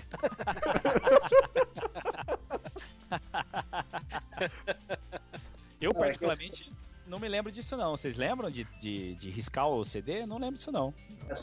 Viram essas lendas mesmo, mas eu acho que, que é igual a gente tá falando, não, não é que corria o negócio, mas eu acho que ele dava uma esquentada muito grande. De alguns aparelhos que ele esquentava tanto e aquele calorzão passava direto pro disco, e o disco dava uma certa deformada, assim, alguns. Tá? Esses eram alguns relatos que tinha na época. É, sinceramente, eu, na época eu não me lembro de ter visto esse fenômeno acontecer, assim, de, de riscar os CDs dentro do aparelho jogando, não. Ah, é que tem, é, agora você está falando do negócio do risco, é que também tem um outro detalhe, cara, né? SNK malandro. Os discos do Neo Geo CD são uma, tipo, de qualidade. Eles riscam muito fácil. Não sei se isso tem a ver, assim, a qualidade do disco era péssima. Riscava muito, muito fácil. Aí, ó, o pessoal do chat tá, tá desmistificando aí, né? Fala aí, Betinho. É, o Gilão tá falando que, que isso aí era do, do, do CDZ. Que falavam esse, essa lenda aí. CDZ, pra quem, então, tá não, explicado. Pra quem não sabe, é, é a outra versão do Neo Geo CD com o leitor é, com Z. Mais rápido, né? É com Z. 2x. Ele tinha um design mais elegante, né? Não, sim, então. O, o Z de fato tinha essa lenda também, mas é que do, do outro eu não, não lembro de ter escutado que arranhava o disco, né? É, Só também não. Que eu já cheguei a ouvir um pessoal reclamando que os discos, alguns deformavam, não sei o quê. Eu nunca cheguei a ver, tá? Eu nunca cheguei a ver. Mas as lendas que é, eu vi é que na, no top loader lá, dá uma esquentada, não sei. Eu nunca cheguei a ver isso. Fábio é... Sokir também tá afirmando isso aí, falando que, que, que, que teve relato mesmo de danificar dentro do drive. É, então, pacificado, né? Que é um problema do CDZ. Eu lembrei de um, de um fato interessante aqui que a gente não comentou ainda. Que é uma, é uma coisa assim que eu acho que eu só vi em consoles SNK. Eu não lembro de ter visto em outros. Acho que a gente sempre tem os jogos com, de, das regiões, né? Tipo, o jogo japonês, o jogo americano, o jogo europeu. No caso do Neo Geo, o que mandava não era a nacionalidade do jogo, era a nacionalidade do console. Então, por exemplo, se você tem um console japonês e você colocar no console japonês um jogo que você comprou nos Estados Unidos, ele vai rodar como se fosse um jogo japonês. Porque o que define a região dele é o console e não o jogo. Então, por exemplo, no caso do CDZ, que é um console que só foi lançado no Japão, todos os jogos vão sair em japonês. Se você colocar. É, isso é um negócio bem diferente, né? Eu não sei se tem outro console, outro sistema que tem esse mesmo padrão. Vocês sabem? Eu acho que o Mega também tinha isso, não é? De mudar o idioma. Cara, eu acho que não, porque o Mega se. O Mega ele tinha até trava de região, né? Não, mas antes de 92, né? Ah, tinha algumas mudanças gráficas, mas eu acho que de idioma não. Eu lembro que, salvo engano, aquele Mystic Defender não tinha uma, uma história dessa? Que se você jogasse o, o, cartucho num console japonês, ele, ele ficava com uma roupa diferente, mas eu não sei se era o mesmo cartucho ou se, se era a versão japonesa mesmo. É, tinha outros sincero, jogos sei, também, Jorge. cara. Agora... Você lembra de algum especificamente? Eu esqueci, cara. Desculpa aí, viu? não, então, outra coisa que eu ia te falar é do Neo Geo ES. É, se você pegar um, um jogo japonês e jogar nele no americano, no console americano, tem às vezes tem censura, né? Não tem sangue em alguns jogos, né? Tem, ele. Então, é, o lance da, da nacionalidade, ele muda todas as características do jogo, assim. Por exemplo, no caso, o americano tem isso que você falou. O sangue é censurado. O Metal Slug mesmo é um que, que tem essa censura. É, nos consoles americanos, o, não é sangue vermelho, né? É tipo um negócio cinza, assim. Ah, igual o, o Mortal Kombat do Super NES. Exatamente, mesma, mesma ideia. Até o, assistindo esses tempos um episódio do GameSec, que é um, o meu programa de YouTube preferido aí. É um programa americano com uma qualidade sensacional. O cara tira sarro disso aí, né? Ele fala que eles censuraram o sangue vermelho, mas aí mostra os caras pegando fogo, morrendo queimado e tal, sendo carbonizado, assim, tipo, ok, né? Violência zero. é o sangue que é o problema, né? Isso ficou bem é, estranho essa, essa, esse, esse, essa coisa com sangue, né? Que a essa indústria censura, essa censura Unidos, entre né? aspas, é. né? Bizarro, né? Tem outra Bizarro. coisa que eu, que eu lembrei, o Godoy, na, do AES, né? É, é que você tem a possibilidade de jogar o game em, em alguns níveis de dificuldade, né? É, normalmente é easy, normal e hard. E tem a dificuldade MVS, né? Que é a dificuldade do, do arcade, né? Que eu acho muito Sim, é bacana isso aí, né? Ou seja, o arcade é, pro, é pros fortes, né? E, E até é, é até engraçado, só, só fazer um comentário antes, Watch. É, por exemplo, no Neo Geo X, que a gente sabe, a gente vai falar mais pra frente aí que ele é feito à base de emulação. O, que, o jogo que vem na memória, um dos jogos que vem na memória dele é o Magician Lord, né? Só que é a versão do Magician Lord do arcade, então ele tem uma dificuldade diferente. Ao mesmo tempo que ele tem dificuldade diferente, ele tem uma coisa que o arcade tinha que o AES não tinha, que quando você morria, você começava do mesmo lugar. Então o jogo acaba ficando mais fácil, porque você tem continuo infinito e o jogo parece que quando você morre começa no mesmo lugar. É, é mais fácil do que o do AES. Apesar da dificuldade ser mais alta, tem essa diferença aí de, do jogo ficar mais fácil, porque a ficha nesse caso aí é ilimitada, né? Então a curiosidade aí? Posso fazer uma pergunta agora? manda bala Watcher. É, para vocês que tinham o OS, vocês acharam legal só vir com quatro créditos, porque só tinha quatro créditos, a não ser que você tinha um memory card, quase ninguém tinha.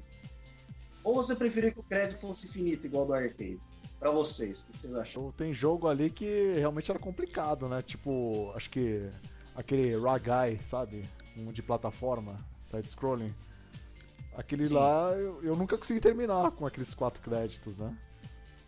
Mas em geral é, é a experiência do arcade mesmo, né? Você usar o menos continues possível. Acho que o Ghost Pilot também eu nunca consegui terminar por conta disso. É, é óbvio que hoje eu tenho um outro, outro, outra mentalidade pra jogar esses jogos arcades, né? Mas na época fazia falta nesses continues aí.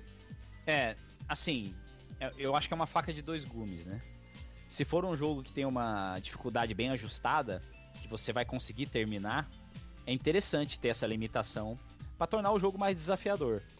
Só que tem jogos que ficam, sei lá, meio que impossíveis, né? Aí, aí acaba perdendo o gosto, né? Aí o jogo deixa de ser desafiador e passa a ser um jogo frustrante. Então isso aí, com certeza, tinha vantagens e tinha desvantagens, né? Ia variar de acordo com o jogo, né? Eu, quanto mais continue, melhor. Ainda mais na época que era mais, mais ruim ainda. Hoje eu sou um pouquinho menos ruim. Pô, cara, você, você, é- você só joga no Very Easy, pô? Eu sou fã do Zangado. Oh, não podia falar. Ferrou. Poxa, vamos perder inscritos e vamos cair. E o YouTube vai cair nossa live aí, cara. O YouTube já tá ferrando a nossa live hoje aqui, que a qualidade da transmissão não tá das melhores. E provavelmente deve ser porque a gente mencionou esse fato aí do, do Very Easy no começo. Aí você deixa a live depois em privado, eu mando a gravação bruta pro Shaolin pra ele editar essa parte. Você vai, você vai, você vai deixar a live dentro do Jaguar CD? Eu não entendi o que você falou. Vamos passar para a próxima pergunta, então.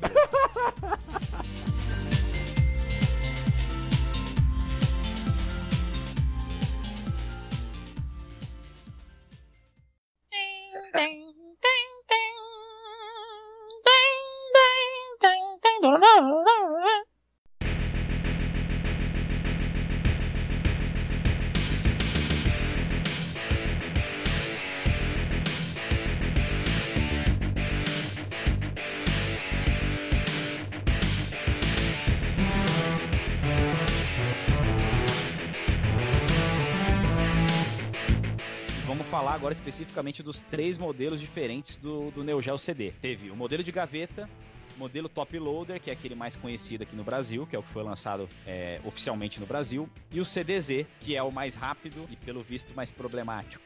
Vamos perguntar para os nossos convidados aí. Começar com o Watcher. Fala pra gente aí as vantagens e desvantagens de cada um desses modelos, na sua opinião. Primeiro, o front loader. Vantagem, ele era assim um mastodonte, né? Mas fala, meu, o videogame era o fodão. Ele é pesadão, é bonitão, é grandão. É o top loader. Você coloca lá, os caras olhavam e falavam, nossa, não, tipo uma mini vitrola, um negócio grande. A caixa, então, era maior ainda. Já como videogame, eu achei ele pior de eu, sei lá, era um trambolho enorme. Tinha Pesado pra caramba, né? Pesado. Tinha os mesmos problemas do, do Top Loader lá. Assim, era raro, mas dava umas engasgadas assim no jogo. Enfim, era a única coisa que eu achava meio péssimo. O Top Loader, que é o que todo mundo teve, né? igual a gente tá falando assim, a vantagem é óbvia, né? Meu? arcade em casa. Bem ou mal a gente xingava do macaquinho lá, girando o negócio e tal. Mas, meu, era, era um puro arcade em casa, né?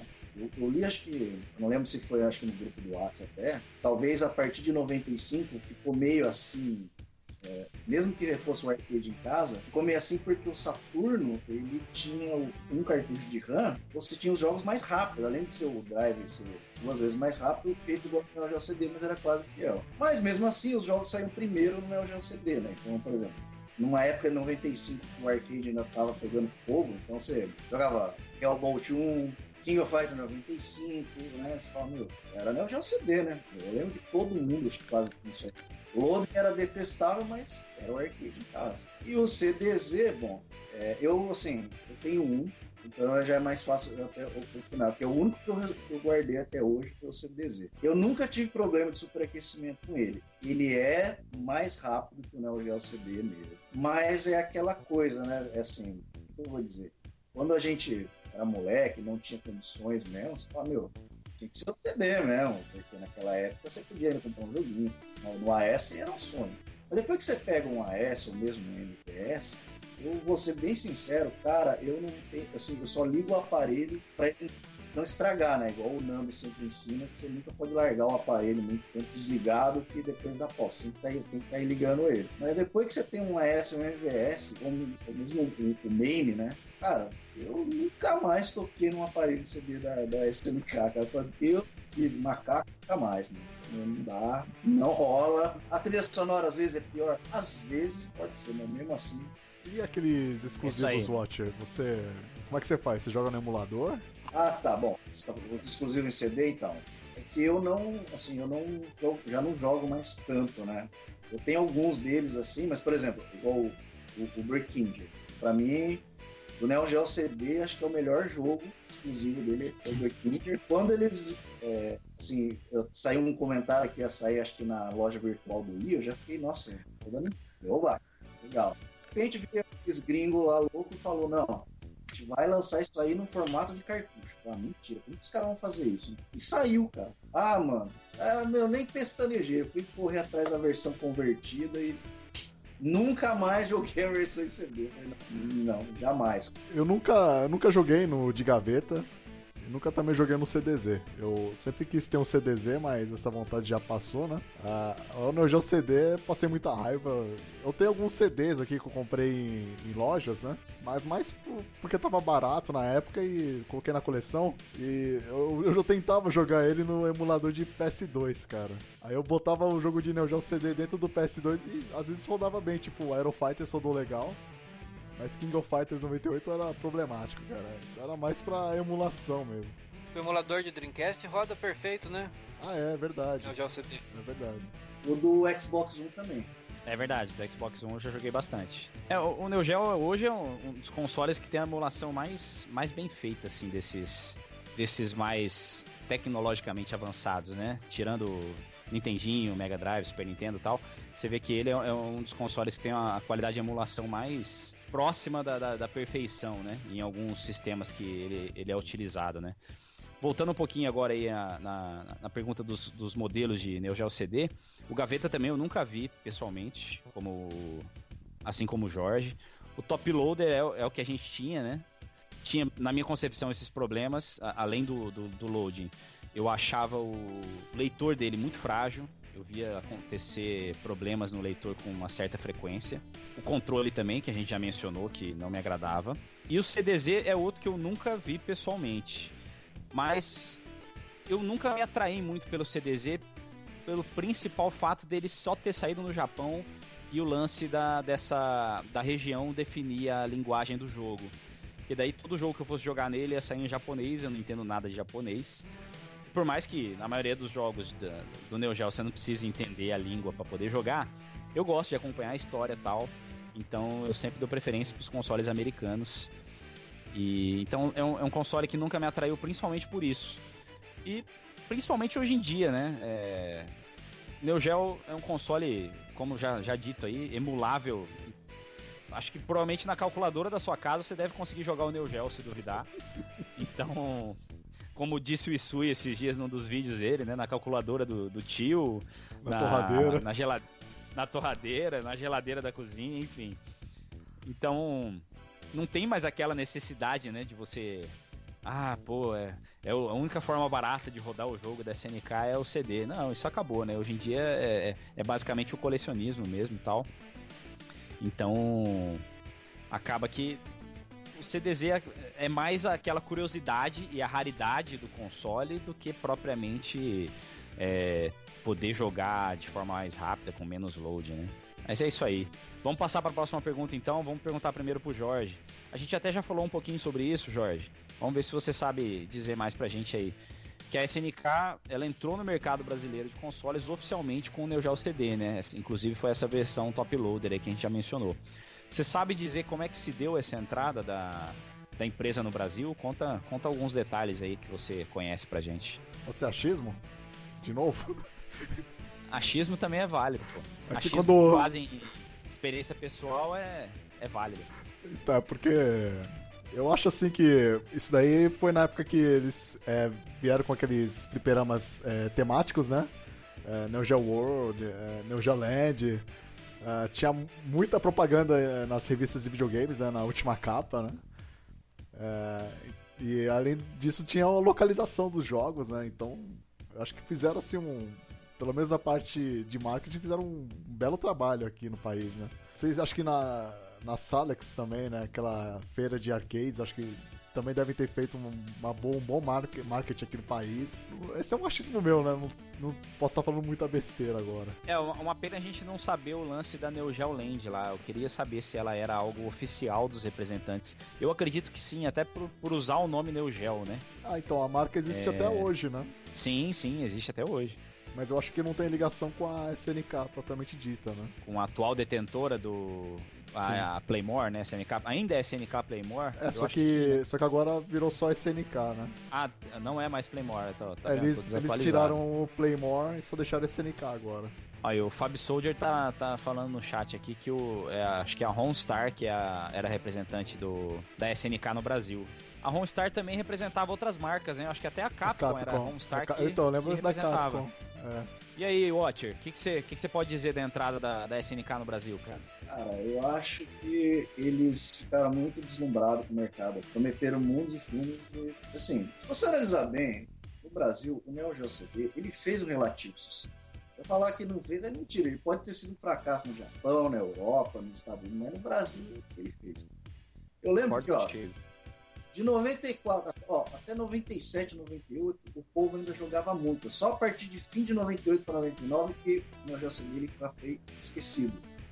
Eu acho até que o último jogo que foi bem jogado, por sinal foi o King of Fighters 98, o Neo já não fez aquele estardalhaço e o Neo Geo estava perdendo força. Mas, ó, 95, não sei, não sei, meu, ele durou uma média de 3 a 4 anos no mercado, né? Eu acho que um console que já lançaram, o hardware defasado, meu, foi sim um, um, uma jogada que, meu, deu para segurar as pontas lá da SNK, principalmente do Japão, pelos fracassos né, financeiros que eles amargaram depois. Né? Tudo bem, no Brasil fez um sucesso, talvez até em outros países da América do Sul não se saiu, mas nos Estados Unidos mesmo, quando saiu o primeiro, eu sei que foi um estardalhaço que todo mundo pensou mesmo que a gente. Pô, vou jogar, né? É um arcade em casa, mais barato e tal, não sei o. Mas a hora que botaram na mão, o pessoal entregou os negócios, falou, Deus me livre, não quero tal, e foi um fracasso. Foi Mas aqui eles, pelo menos assim, comparado às, é, é agora que a gente vê assim, a partir dos anos, depois do ano 2000, que a gente vê o pessoal entregando os panfletos e tal, mas a SNK ela fez um, um trabalho muito bom. Ela entregava, fez panfletos, fez catálogos, assim. Eu acho, que, eu acho que eu devo ter ainda alguma coisa aqui, eu separei. É, é, era comum a gente ver propaganda de, da, da, da, representante da SNK no Brasil nas revistas. Toda revista que você, que você comprava tinha uma propaganda dos caras é, falando sobre os jogos, os lançamentos e tal. É, então realmente ele, isso, essa parte foi bem trabalhada mesmo. Ah, em São Paulo ainda guardam uns flyers que é Neo Geo do Brasil, tá vendo? Distribuía. Neo Geo CD. Mas que o lugar, que eu achei. Que lugar que você, que você pegava esses flyers, você lembra? Cara, eu acho que eu peguei, se eu não me engano, acho que num evento lá na Liberdade, cara. Ó, ele. Tá vendo? Catálogo em português, com os Pô, jogos. bola. Tá vendo? Todo... Olha, cara, já fica. Ô, Watcher, já fica o convite aqui para você escanear isso aí e mandar pra gente pra gente publicar no VGDB, cara. Opa, demorou. Cara, isso aí é um material, pô, sensacional esse material. Uau. Então, assim, pro, pro Brasil, eu fiquei impressionado, cara, naquela época, assim, né, eles distribuírem esse material e tal. Porque assim, é igual você tá falando, naquela época era mais em evento de arcade, mas depois não, eles começaram a distribuir esse material mesmo em, é, em alguns eventos e tal. É, eu lembro até que um dos primeiros eventos que eu fui, acho que foi em 93, se eu não me engano. Eu não lembro se foi até no máximo. Dos primeiros eventos de videogame que teve na capital. É, não, não tinha representante de arcade, é, assim, direto da SNK, mas as locadoras começaram a trazer alguns negócios. Eu lembro que eles estavam divulgando o Old Heroes 2 do Neo Geo AS, mas a SNK mandou, não os jogos, mas mandou em fita cassete o exibiram que o próximo jogo que eles iam trazer no Brasil era o Samurai Shodown 1. E eles até chamaram um pessoal que na época. É, não é igual hoje que tem esses anime friends, que eram. Eu esqueci o nome, era não sei o que Peixoto, ele era dono da. É, ah, tinha um grupo chamado. Sérgio Peixoto. Sérgio Peixoto, então. Chamaram ele e ele sempre exibia uns animes e ele que exibiu o anime do Fatal Fury 1 Meu, a galera ficou louca. E o desenho não tinha legenda, era japonês, mas eu mesmo fui um que assisti lá, fiquei louco. Falei, nossa, mano, eu fui um desenho assim, esse. Então, assim, é um cuidado pelo menos melhor com aquilo, né? Acho que a SNK, fora que alguns jogos pelo menos tentavam, por exemplo, Sidekicks tinha algumas falas em português, né? Um português italiano, meio italiano, não tinha. Então, os caras tomaram. Né? Isso foi, foi eu acho que foi essencial aqui para entrar no mercado. Eu acho que até por isso que eles fizeram um, um, um sucesso bacana. Vamos pular para a próxima então. A gente até já deu umas pinceladas nesse assunto também, mas vamos lá. Vamos começar contigo, Watcher. Na sua opinião, família Neogel, foi um fracasso ou foi um sucesso comercial? É, sucesso comercial com certeza. E por incrível que pareça, é, por mais que a SNK tenha tentado abandonar, não teve jeito. No, pro fim da vida, no começo, no fim, foi a MVS. Foi a salvação o bode da SNK, mesmo na falência deles, os caras seguraram o negócio, foi sim um sucesso enorme. Na época, em 1990, foi um, assim, mesmo com o preço era alto hardware, mas foi um sucesso. O hardware do, da MS só foi esperado em 93, cara. E aí começar, a gente já comentou tal que as empresas de arcade, era Sega, Namco, eles começaram a produzir um hardware melhor, mas, meu, mesmo assim a MVS foi nossa, um sucesso estrondoso, talvez pelo talvez os jogos não fossem assim, por mais que em, arcade eles, eles sei lá, eu, eu, nem sei quanto custava uma placa. Eu acho que eu estava conversando até com o, Mikael, e ele estava comentando que ele trabalhou aqui, ele falou que a média que saía, que os cartuchos chegavam aqui no Brasil, que era em 1994, mais ou menos, era na faixa de mais ou menos uns 280, 300 dólares, que era o preço do cartucho do, do Neo Geo AS, mas os, os, do arcade também vinham, né? Uhum. E naquela época era um preço mais baixo do que uma placa original da Capcom, porque naquela época acho que as placas da MVS não existiam pirata, né? Acho que só deve ter existido depois. Então era um preço muito convidativo para os donos de fliperama e tal. Então, assim, meu, foi um sucesso. Eu sei que a SNK, assim, eles tentaram. Lançaram no LCD, foi aquele fracasso lá, mas no Brasil foi um sucesso. eles tentaram trabalhar uma tecnologia superior, que eu lembro que acho que foi, acho que ao mesmo tempo foi o um tiro no pé, mas foi o, o grande esperança da SNK, que era o Hyper Neo Geo 64, mas que também deu errado, só que aí o que aconteceu? Eles ainda seguraram a MVS. Eles, não descart... eles queriam descartar, mas não descartaram. Deu errado, beleza, voltaram para a MVS, voltaram a produzir tudo para a MVS. É, seria o sucessor, né, da MVS, né? O sucessor, pra você ver, eles se, ele, se eles chegassem no céu e falassem, gente, já era MVS, não vamos, isso aqui agora é Hyper 64. Então, eles ia fazer o quê, né? Os caras abandonaram. Mas eles não falaram nada, não, vamos segurar. É tipo como se fosse a pólice de seguro. O negócio deu errado, eles amargaram, acho que um enorme, voltaram para a MVS. E ainda continuaram a produzir jogos. Assim. O engraçado é que no fim da vida da, da MVS, assim, tirando a era a Playmore, mas eu acho que os jogos começaram a sair com uma qualidade incrível. Last Blade, é, The King of Fighter, é, o, dois, o 2000 mesmo, esse aqui que a gente talvez nem curta, mas o 2000, o Mark of the Wolf, é, eu acho a qualidade dele. Entendeu? É, do Mark of the eu acho a qualidade placa da CPS 3 da capa. Achei muito boa. Então eu acho que sim, cara. Muito, muito grande. Legal. E você, Jorge, o que, que, você acha? Olha, eu tava, tô lendo aqui na minha cola, é, só complementando a resposta anterior, né, em relação ao marketing, que a SNK, ele, ele chegou a ter uma fábrica aqui de, de arcades, né, para reduzir custos né, de gabinete, isso em meados de 94, né. E isso daí permitiu que, tipo, alguns lançamentos lá de fora chegassem aqui com um mês de atraso. Então ele realmente fizeram um excelente trabalho aqui, né? De localização.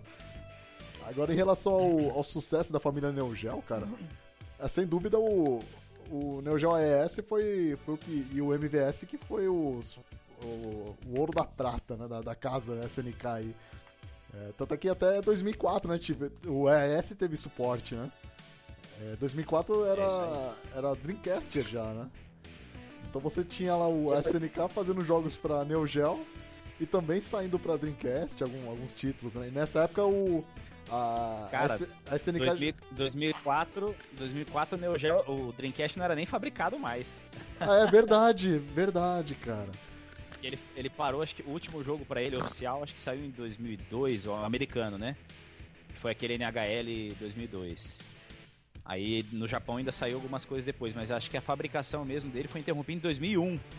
Então pensa, não, foi 14 anos de longevidade o Neo Geo, o AES, em termos de, de cartuchos. Sim, é uma, um número assombroso, né, se a gente parar pra pensar, né? E, Com certeza. E teve aqueles rolos todos, né, que a empresa foi vendida pra uma empresa de fazia patinco, aí depois ele, o dono da empresa comprou os direitos de volta, aí montou a SNK Playmore, é, mas em geral, cara, os fracassos foram, é, que nem o Watch falou, né, o Neo Geo CD por, por insistir num hardware defasado. E a Hyper, a Hyper 64 também, né? Que não vingou, né? Aí faltou um pouquinho também, acho que, acho que de. Uh, das third parties, né? Era muita coisa, que nem eu tinha falado no início do Hangout, era muito centralizado na Neo Geo mesmo, né? Na SNK, né? Tinha que ter mais empresas desenvolvendo pro sistema, né? Imagina a, a Capcom, a Capcom né? é, seria mais complicado porque era uma concorrente direta no jogo de luta. mas né? teve aquele mas, SNK vs Capcom, né? Ah, mas isso depois. Ah, é, é, Eu digo assim, mais no começo do console, né? Ah, sim. Quando ele ainda, ainda tava no páreo, digamos assim, quando o console ainda tava em linha plena, né? É. Capcom, Konami. Imagina essas empresas produzindo jogos pro, pro Neo Geo. Ia ficar um negócio lindo, né, cara? Nossa. Imagina um Castel... Castlevania no Neo Geo, uma coisa assim. Porra. Só e a Namco, se tivesse produzido alguns jogos para eles, meu, tava perfeito.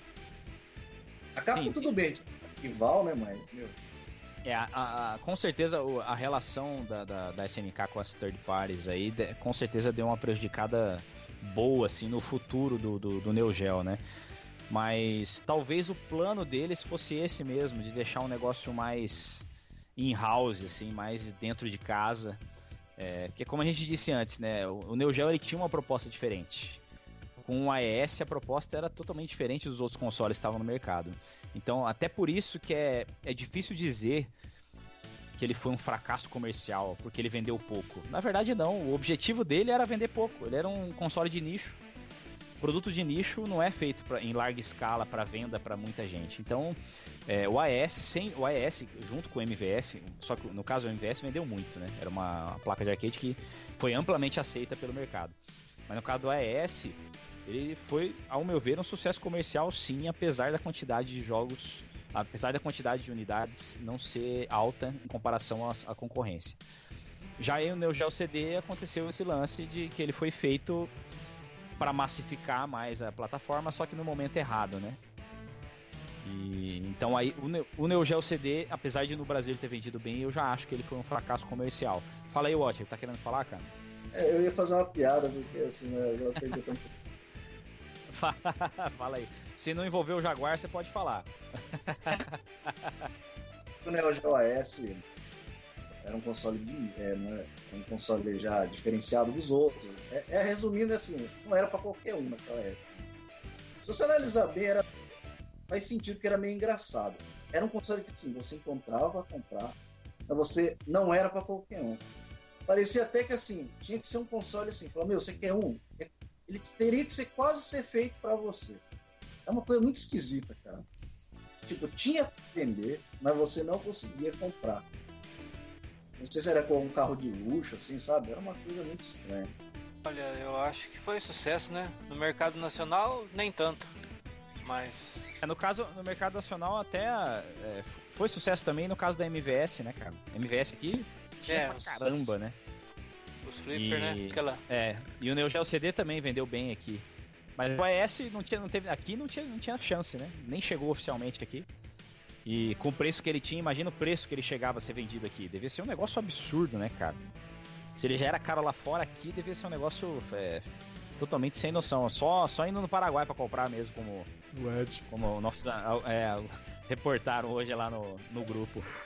Mas é isso aí. Betinho, alguma pergunta aí sobre, sobre esse tema? O W perguntou quanto, se alguém sabe quantas unidades foi vendido em todo o mundo, contando todas as versões. É, então, até tinha dito no começo lá, quando eu faço aquela ficha técnica, né, do, do console, que não tem dado oficial sobre isso, cara. Existe apenas estimativa em, na casa de milhões, assim. Não tantos milhões, mas também não tão poucos milhões. Sei lá, uns 3 milhões, 4 milhões.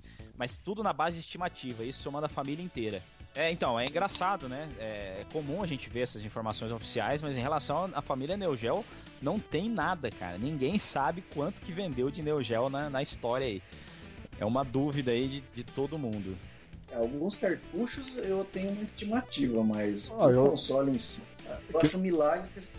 Eu tenho uma informação aqui que diz que, por exemplo, Fatal Fury 2 é, foram menos de 100 mil cartuchos né, que vendeu na época. Então, a gente está considerando só o AES, né? Só AES? É, esse, é, esse não, é, esse dos 100 mil cartuchos de Fatal Fury 2, ou aí tá incluído o MVS também? É, tá incluído o MVS também, né? Caramba, então é um número muito pequeno. Número pequeno. Foi um, foi um fracasso. Você imagina, que, você imagina no Brasil, a quantidade de máquinas de arcade que tinha da, da Neo Geo, cara? Pois é, e pelo menos o dado que eu tenho aqui, eu não, eu não, é, o... é o que de 100 mil cartuchos essa, de Fatal Fury 2 essa estimativa na casa de, de, de, milhões aí é feito somando todas as plataformas, o MVS, AES todas as versões de Neo Geo CD. Então, pô, eu, eu, sinceramente acho difícil não ter vendido na casa de milhão, hein, cara. Eu acho que essa estimativa deve ser correta. Porque a, a, a, principalmente a MVS fez muito sucesso. Era muito comum você ver MVS. E é até um indicativo a, facilidade e a quantidade de cartucho de MVS que você encontra no mercado para vender. É, tanto que até pouco tempo atrás você conseguia comprar um cartucho de MVS por um valor baixo, né? Então eu acho que essa estimativa de milhão aí deve estar deve tá, deve tá correta sim.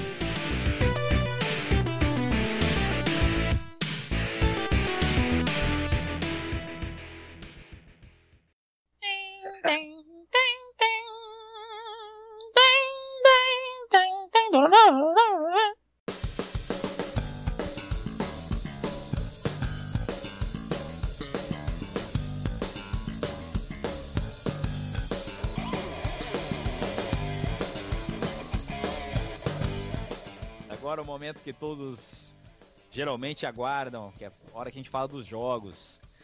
O sistema Neo Geo é conhecido principalmente pelos seus jogos de luta, né? Que de fato tomam boa parte da biblioteca do console aí. Então hoje a gente vai fazer um top diferente. A gente vai fazer dois top 3. Então, vamos começar perguntando pro Jorge. Jorge, fala pra gente aí um seu top 3 de jogos de luta e top 3 de jogos de outros gêneros aí para as plataformas Neo Geo. Olha, o top 3 que eu separei aqui, eu tenho que olhar minha cola aqui que eu, para não confundir, né? Uh, os de luta, eu separei o King of Fighters 94, o Samurai Showdown e o Art of Fighting, que três jogos fantásticos, né? Agora, o top 3 de outros gêneros, eu separei o assim, eu não, não, peguei tudo de nave, eu meio que diversifiquei, né? Então eu peguei o Metal Slug, sensacional, o Blazing Star e o Fly, Flying Power Disc, que é também conhecido como Windjammers. Sensacional. Flying Power Disc, eu até já tinha mencionado no programa hoje, né? É o meu número um aí da lista também aquela, não... Aquela comparação que você fez com o Pong, eu nunca tinha pensado, cara. Sensacional, velho. É, né? Se você for analisar, é um Pong rebuscado, né, cara? A premissa é a mesma, né? E, porra, é um jogo divertido pra caramba. Né? Muito. Né? é, assim, ele só tem um problema, que ele é curto, né? Em 20 minutos, acho que menos, você termina o jogo. Mas, pô, é divertidíssimo jogar, mesmo contra o computador. Você não precisa nem jogar com um amigo. Mesmo contra o computador, o jogo é divertido. É verdade. E aí, Watcher, manda sua lista aí. Mas, eu vou falar uma, vou falar uma lista diferente, cara, da que eu já tinha passado. O jogo, acho que, que pra mim, define o Neo Geo é Arkham Fight 1 os, os três de luta. Art Fight 1, o Kizuna Tag Battle lá. Bom, e King of Fighter 98. Agora, do outro estilo, Blazing Star, a Breakinger e a, é, a Nightmare in the Dark. É esse Nightmare in the Dark eu até comentei com o Watcher quando ele mencionou essa lista antes para mim. É um jogo que eu nem conhecia. É... E ele é exclusivo da MVS, né? Sim. Isso. Lembra aquele lembra Snow Bros. Maneiro, maneiro. Bom, eu vou fa começar falando a, o top 3 dos jogos de outros gêneros. Primeira, Windjammers aí, a Flying Power Discs. O segundo, vou colocar o Metal Slug, que é, eu acho muito legal. Aliás, todo mundo, acho que não tem ninguém que não goste de Metal Slug, né? E a terceira, a terceira, para falar a verdade, eu estou em dúvida. Mas eu acho que é, eu vou ficar com a NAM 1975 que é o primeiro jogo que me chamou, que me chamou a atenção pro, pro console, e eu acho um jogo bem maneiro também. Já na parte de jogos de luta, como eu disse antes, eu não sou muito fã de jogo de luta, assim, de, de, de, um contra um, né? Eu sou mais fã de beaten ups. E por incrível que pareça, os beaten ups no, no, no Neo Geo não me atraem muito, cara. Eu Tudo acho ruim. os beaten ups meio fracos. É, os beaten ups no Neo Geo, no geral, eu acho bem fracos, assim principalmente em comparação com, com os, os, outros que saíram naquela época, né? Final Fight, Streets of Rage não, não, não entrariam nessa minha lista aí de, de preferidos jogos de luta. Eu colocaria também em primeiro lugar o Art of Fight 1, que foi disparado o, o jogo de luta do Neo Geo que eu mais joguei. Depois eu também colocaria o Samurai Shodown 1, que eu acho um jogo muito maneiro. E terceiro, eu vou falar que é capaz de ser o Fatal Fury Real Bout Special, viu? Que foi a, assim, foi a primeira vez que eu vi um Fatal Fury que me chamou a atenção positivamente. Até então não, eu não tinha gostado de nenhum Fatal Fury. O pessoal vai me execrar na, na, no chat aí. Tchau, tô abandonando Fatal a live.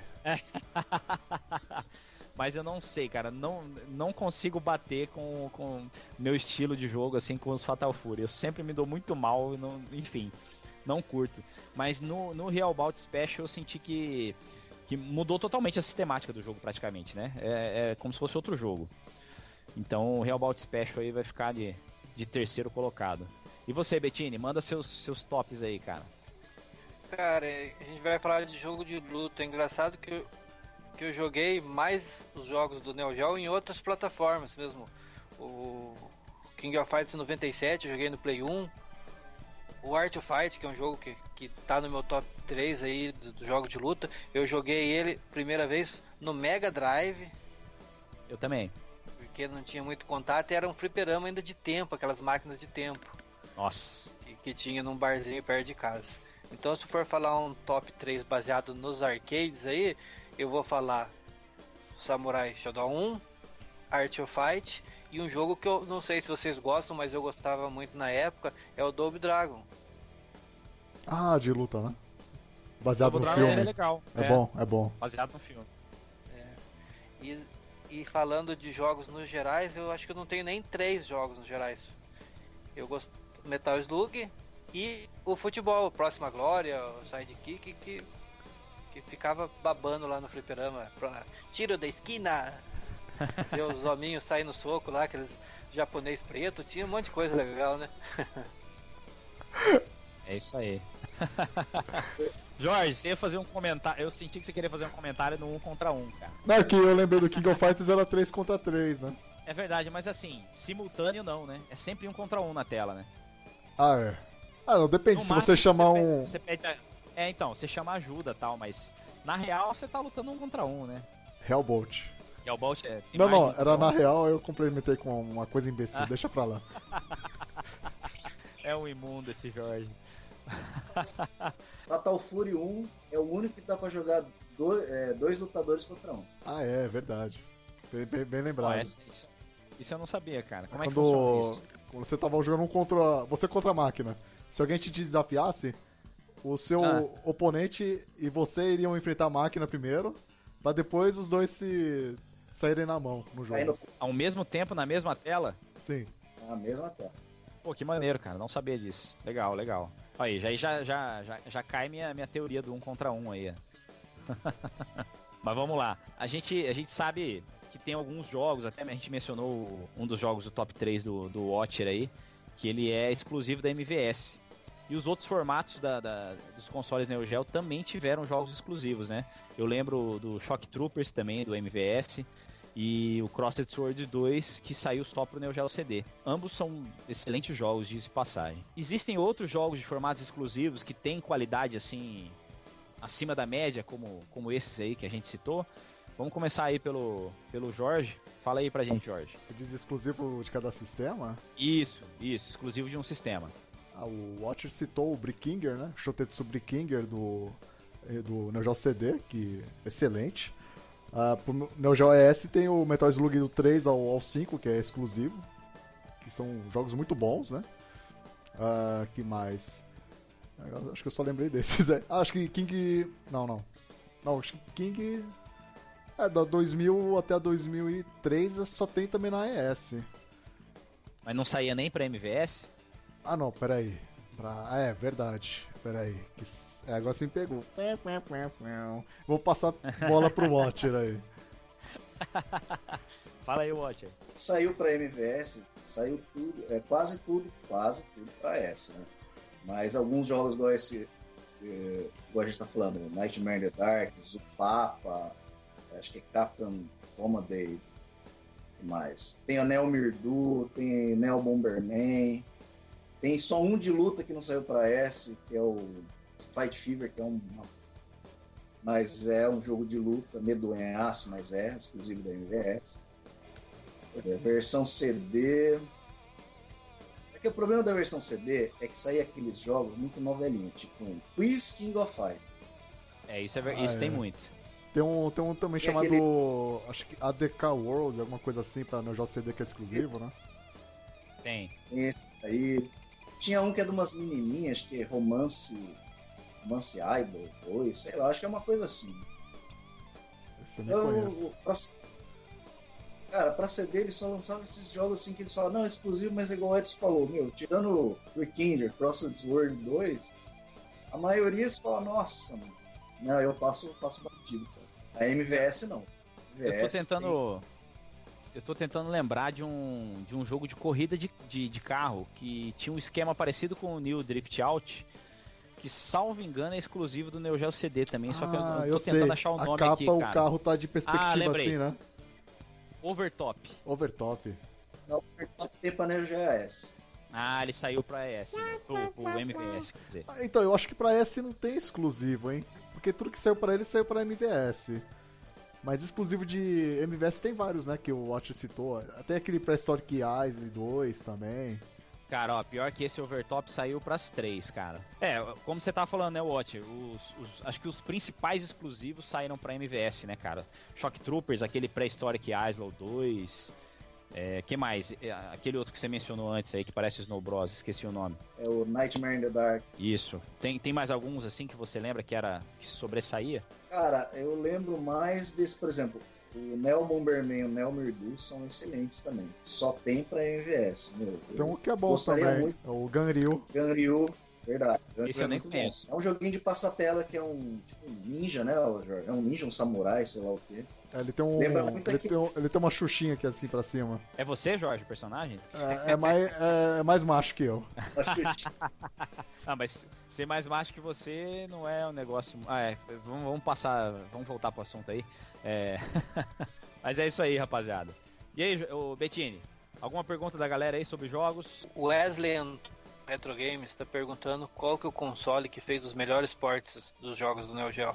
Na opinião de vocês aí, o que, que, vocês acham? Ah, o Xbox, o primeiro preto lá. A emulação dele é perfeita pra Neo Geo.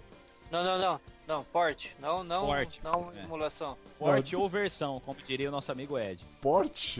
Ah, deixa eu ver. Sa Saturn, né? Acho que Saturn. Provavelmente acho que Saturn, Saturn bem melhor tá. que PlayStation 1. É. Saturno. Saturn. O Dreamcast também acho que é candidato, hein, cara. Mas é alguns só, né? Bem poucos, né? Até que não. Tinha Garou, tinha os dois Last Blade. King of Fighters. Aliás, os dois Last Blade eu não lembro. Oh. É, não, tinha bastante jogo pro Dreamcast. É. E a qualidade era sempre muito boa. Uhum. No caso do Last Blade, você se livrava do loading do Neo Geo CD, né, cara? Ah. que era, eu acho, eu acho que era o jogo que tinha o pior loading no Neo Geo CD, acho que era o Last Blade. É. A única coisa ruim da versão do Dreamcast é que eles deviam ter colocado a versão arrange das, das músicas e não botaram. Não sei porquê, cara. É, às vezes foi até opção por é, coisa do mercado americano, talvez.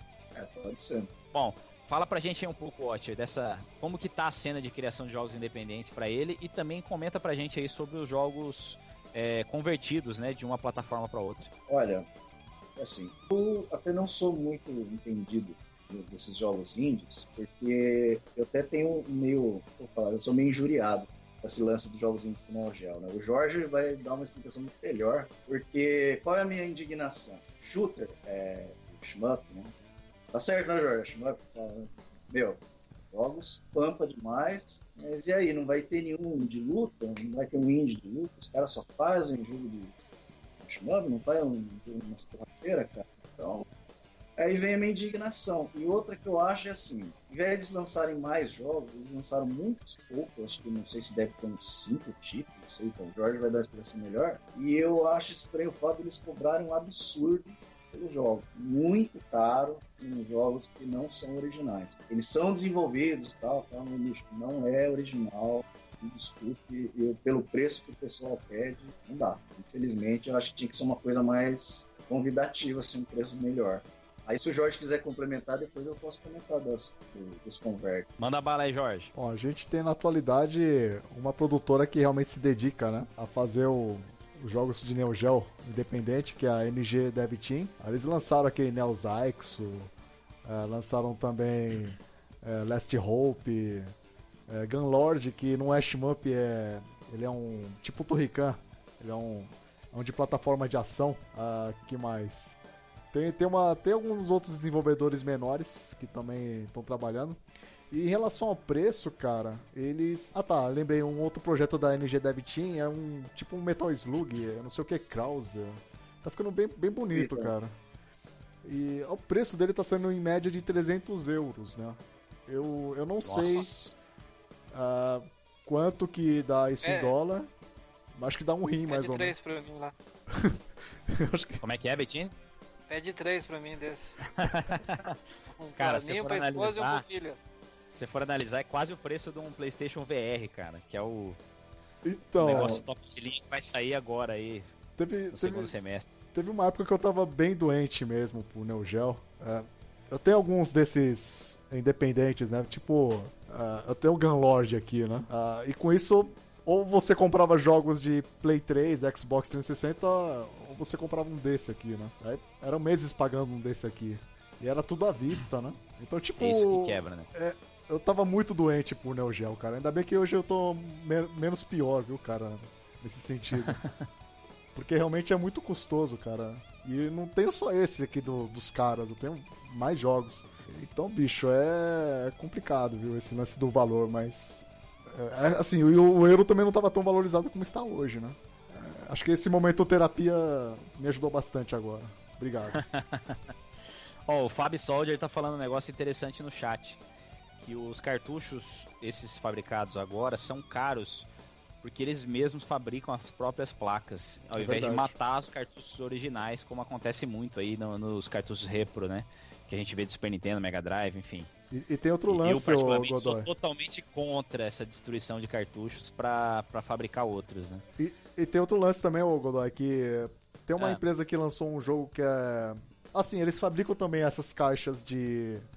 É, dessas de trava, tá? Uh, e parece que é uma fábrica no Canadá e aí tem coisa na Europa também, é um rolo danado. E tem uma, tem uma parada interessante que, por exemplo, tem o jogo Breakers, não sei se você conhece de AES, o jogo de luta. E Sim.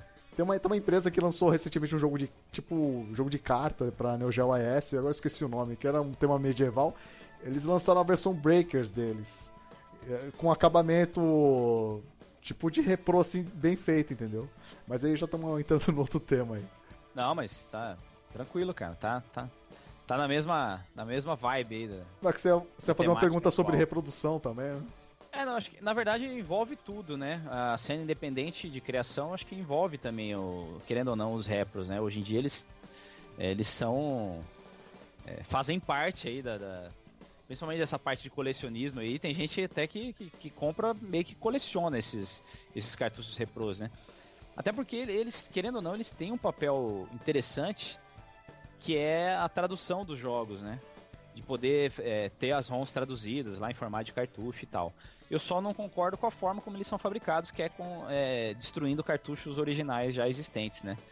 É, eu até achei interessante essa informação que o Fábio Soldier passou pra gente no chat, e vou valorizar ainda mais a, a cena independente de Neo Geo agora, sabendo que eles mesmos fabricam as próprias placas.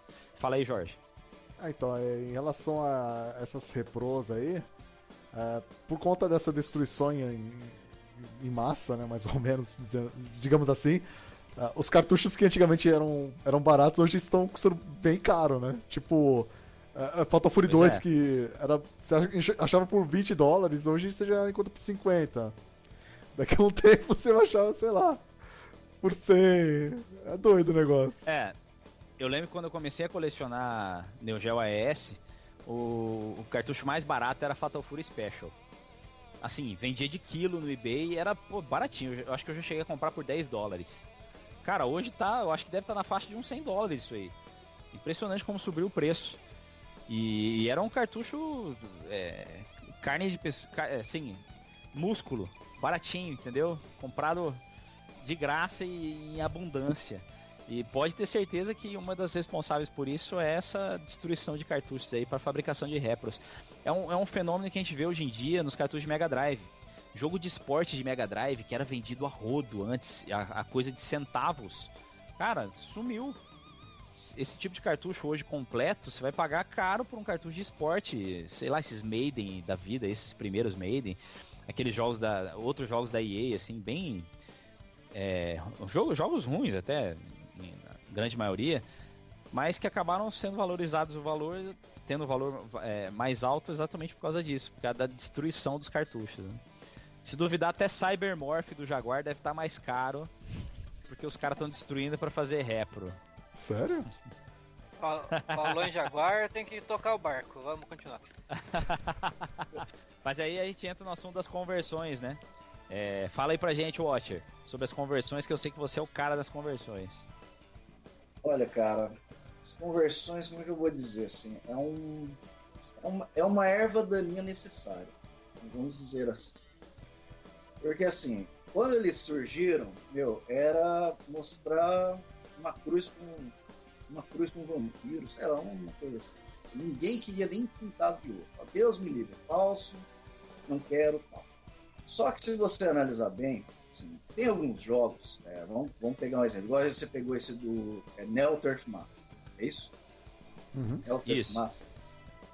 Cara, quando que você vai ver um cartucho desse à venda no eBay? E se aparecer, meu, 10 mil dólares eu acho que você vai ser muito generoso de aparecer. Eu acredito numa coisa muito superior isso aí.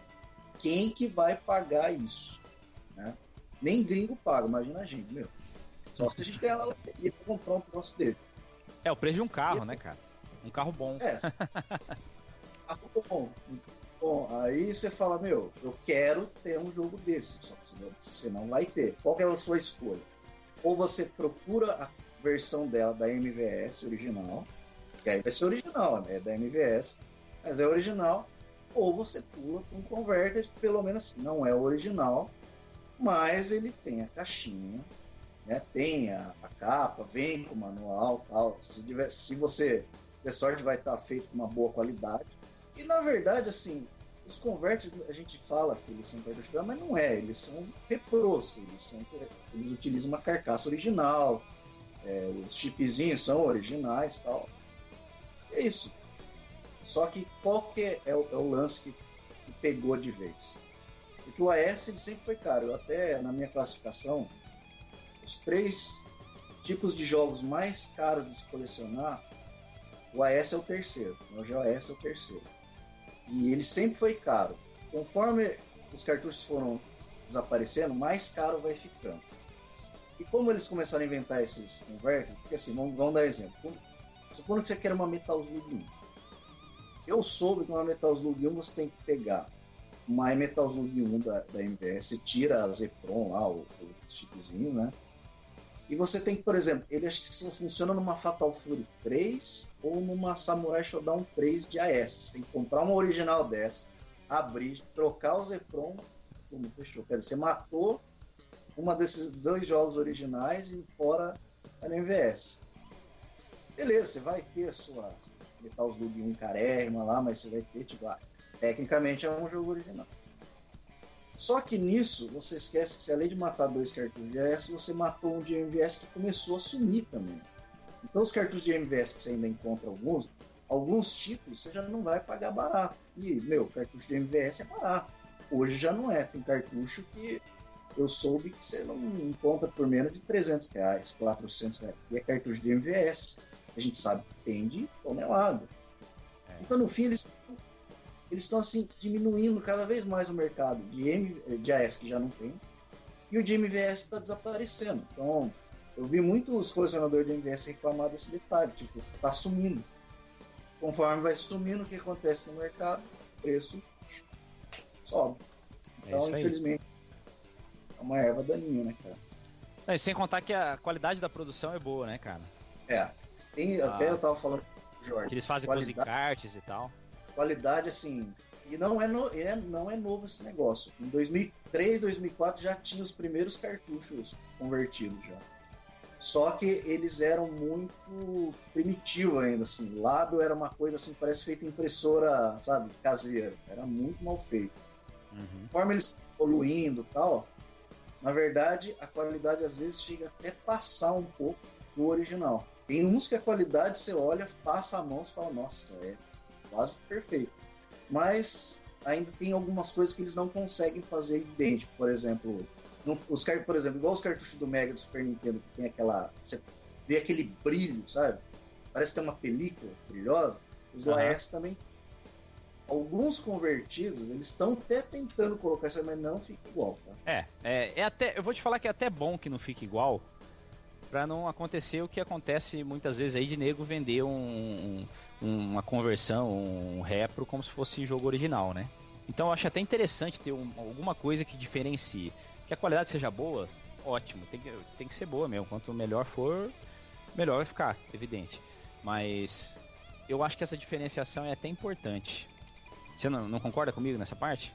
Concordo, cara. O problema é que assim, cada vez mais eles estão se aperfeiçoando. Tanto é que tem alguns, bicho, se você coloca lado a lado, você não sabe falar de, assim, é, notar a diferença. Eu só, eu vou só mostrar uma coisa rápida aqui. É até comum no, a gente vê no eBay é, leilão de cartucho de Neo Geo AES, por exemplo. Os caras, eles muitas vezes eles frisam bem jogo original, tal, não sei o que. O jogo original no eBay, quando que você imaginava que você ia ver um friso nesse sentido no eBay, né? Que é um lugar que você, em tese, não vê pirataria. Antigamente você não via. Mas de Neo Geo é, tá na moda, mesmo lá fora. É, no, até no Japão, viu? É verdade. Até você vê, até, imagina, até no Japão. Eu sei que aquele. Tem um vendedor que é muito famoso no eBay, acho que é Tokyo Toy Factory. Ele foi acusado de vender uma renca de cartucho convertido. Por quê? Porque a galera na época não tinha muita noção. Mas ele ainda vendia umas cópias muito mal feitas. Mas hoje em dia tá mais difícil, né? É, Eu tenho, por exemplo, aqui, ó, um, um cartucho de, de AS. Como é que o pessoal faz? Eu acho que tem uns buracos aqui no label.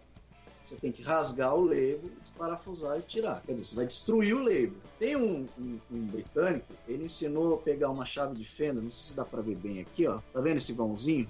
Uhum. Se você chave de fenda aqui, você puxa, são seis hastes, eu acho, você puxa ela e o cartucho abre. Aí você não precisa estragar o label. E aí você pega as duas placas e você verifica se ela é convertida ou não. É o único jeito. Olha só, show de bola, hein? Só que. Explicação técnica aí de originalidade. Só que. Manda aí, minha chique. Esse lance de abrir com a chave de fenda, eu acho que pode estragar, né, a carcaça do cartucho, né? Ah, então, bem lembrado. Aqui não vai dar pra ver. Eu, esse cartucho que eu tenho é repetido. Eu comprei só pra ficar fazendo esses testes malucos. Mas se você ver bem, já tem a marca da chave. Ah. Tá vendo? Tem um conhecido meu em São Paulo, ele sabe abrir as fitas com cartão de crédito. Eu até fiquei de encontrar com ele, ele vai me ensinar como é que faz para exatamente não usar fazer pela chave de fenda. Porém, ele também falou que tem algumas partes que são coladas, e de fato tem mesmo. Quando você abre, ela vai soltar. Vai ficar tipo como se fosse meio que. Não é que quebradíssimo, mas vai ficar aquela marca. Você tem que grudar de novo. Eu sei que agora no eBay, para você vender, o pessoal obriga você a abrir a fita. Para provar que as, as duas placas são originais, senão não vende. Eu vi um vendedor vendo uma Metal Slug 3 aqui no Brasil, ele teve que bater a foto com a fita aberta. As duas placas, sim. Senão ele já estava ligado. Ele falou, ó, é 100% genuíno, verifique pelas fotos. Senão... É, aliás, aliás, isso aí tá cada vez mais comum, não só no Neo Geo? Eu vejo várias vezes o pessoal já, já tira foto de cartucho aberto para conseguir vender o, o, jogo. Eu vejo isso no Super Nintendo, eu vejo muito. É... A que ponto chegamos, né? É, só que o problema é, é, por exemplo, cartucho de, uh, de Mega japonês, por exemplo. Se fizer isso, você vai estragar o label traseiro. Pois é. O Neo Geo você pois pode é. estragar o carcaça dele. Até uma vez perguntaram se as minhas mais raras são, são originais ou convertidas. Ah, eu não tenho coragem de abrir não pra verificar, velho. Mas pela época que eu comprei, o Watch até me deu uma dica, né? Pode, é, quase certeza que não são conversões. É, tem, oh. assim, tem, tem, alguns detalhes que você ainda consegue perceber, assim, detalhes visíveis. Assim, você não precisa chegar ao ponto de abrir a fita, que é igual eu mostrei. E para alguns colecionadores, se eu olhar essa marca, o cara vai falar: Meu, o que é isso? É, sei lá, ralou a fita, não sei o quê. o cara você vai, vai tirar tipo uns 200 dólares do preço da fita. E a gente sabe que é assim, né, cara? Então é aquele preço. Você vai pagar para ver se é original? Você vai dar aquele dano. Agora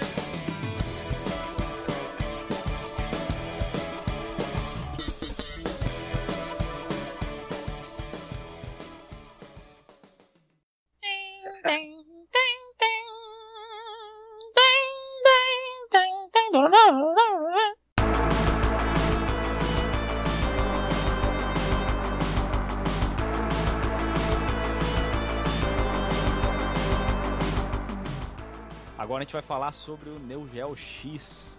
É isso aí, o que, que é o Neo Geo X? Em 2012, teve uma tentativa aí de reviver a marca Neo Geo, né? E lançar esse Neo Geo X, que é um console portátil que também possibilitava jogar os clássicos do sistema em um controle semelhante ao do arcade clássico do AES. Então, vamos começar aí com o Miyashiki. Conta pra gente um pouco mais sobre esse console aí, Miyashiki. Quais as razões dele não ter dado certo? Ah, que nem você falou, né, no início da... Eu não tenho esse console, é, e canais gringos que eu acompanho compararam ele a uma merda, sabe? É, uma tentativa de reviver né, os tempos áureos de Neo Geo AES, só que nada mais é do que um portátil que emula né, os jogos né, de, de Neo Geo. Né? Teve até um canal famoso, cara, que o cara cometeu uma gafe, né? Ele tava falando sobre Neo Geo e ao invés de mo mostrar o memory card assim, ele mostrou o SD do Neo Geo o X. Ah, então, tipo. Cara, pior bosta esse Neo Geo Gold. Podia falar isso? Podia falar isso? Oi. Bosta. Ó, eu só sei que mostrar o cartão SD nessa situação aí é pior do que jogar no Very Easy, hein, cara.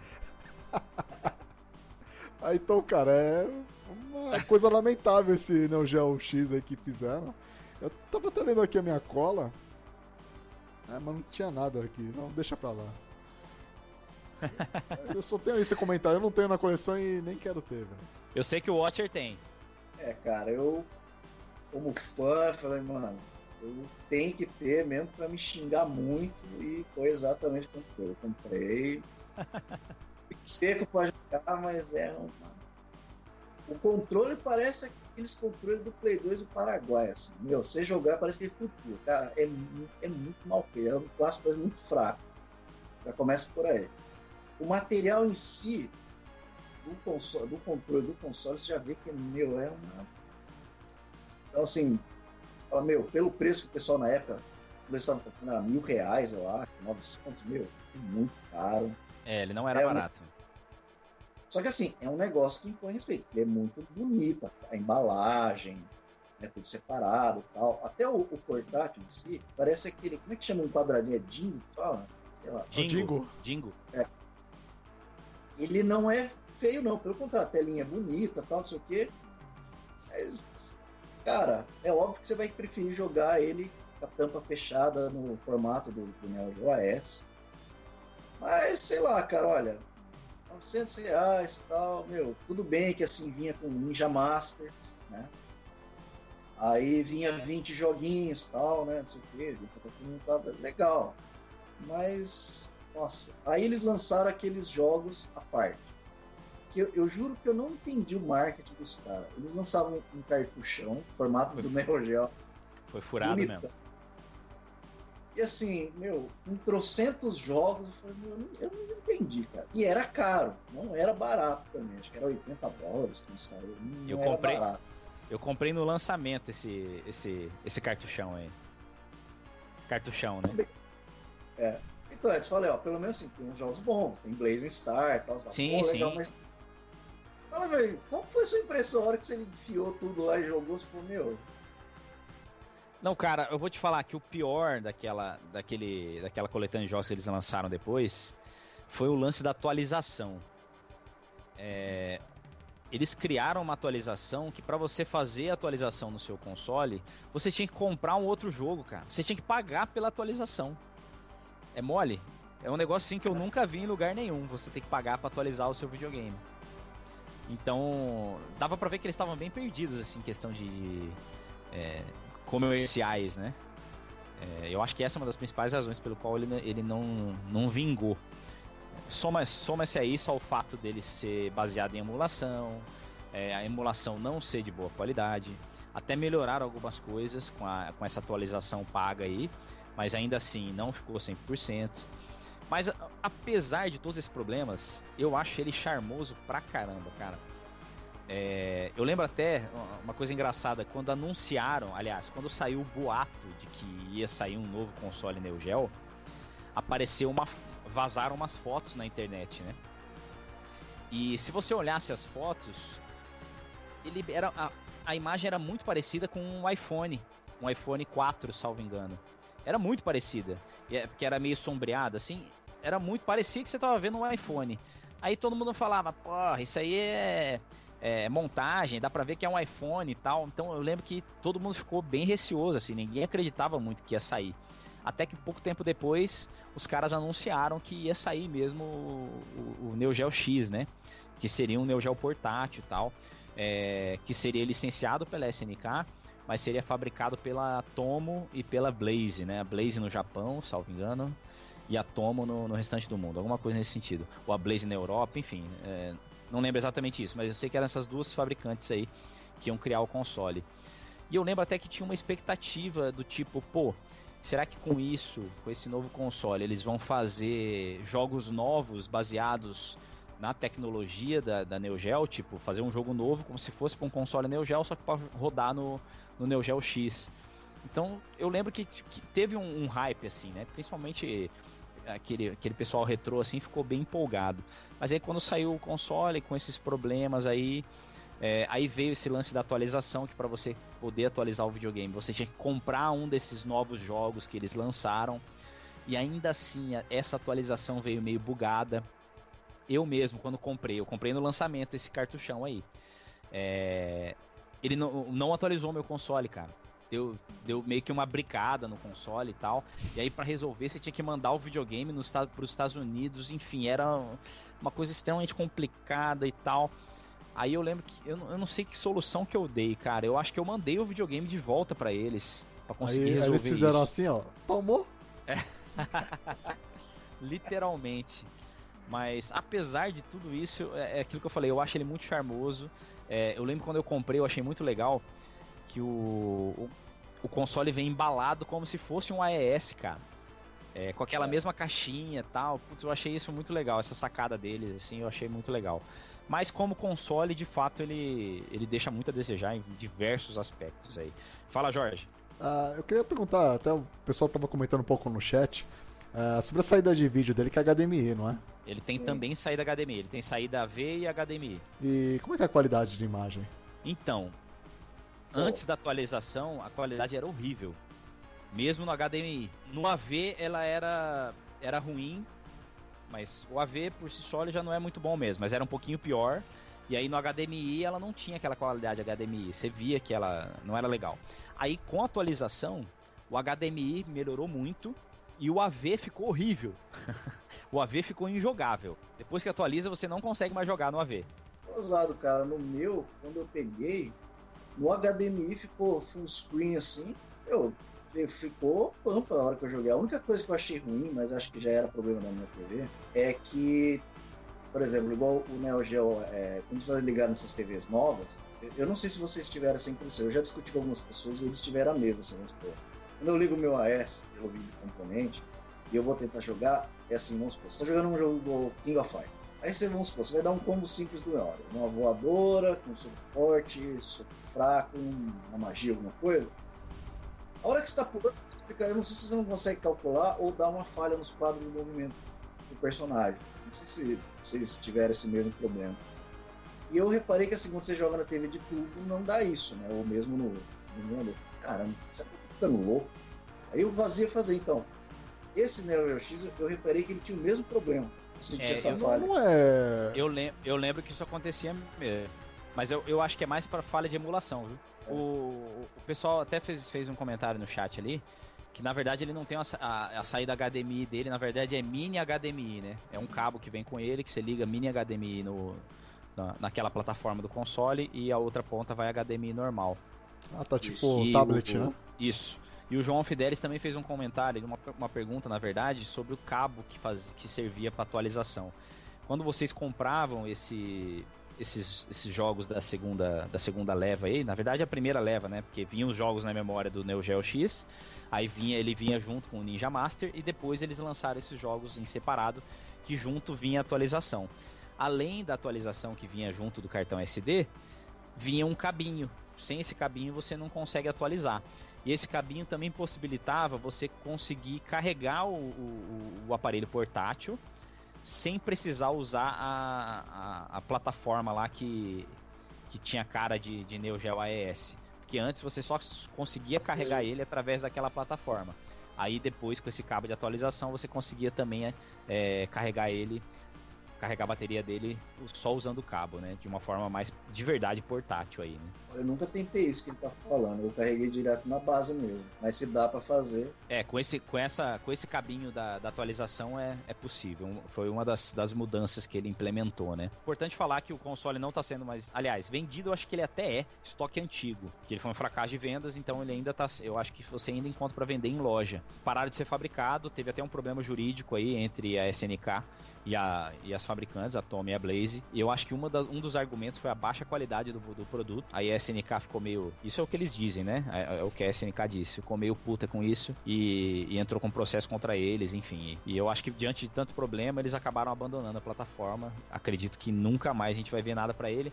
Apesar de que hoje em dia o pessoal. Hoje em dia não, rapidamente depois do lançamento, os caras já deram um jeito de destravar ele, já colocava tudo quanto era ROM de, de Neo Geo nele. Acabou virando um Dingo pra Neo Geo, né? Dingo de luxo. É, de ba Olha, bastante luxo. Até hoje eu não entendo assim. Se já, igual o Jorge tá falando, que eu não sei se são 5, 6 títulos que tem indie, eu não sei por que, que não fizeram esses 5, 6 títulos pra ele, sabia? E olha, se fosse pra cobrar 70, 80 dólares, faz uma caixinha legal, o, car o cartãozinho lá dentro, mas beleza, mas faz, cara. Por que que não fizeram isso? A gente jogar Gunward, né?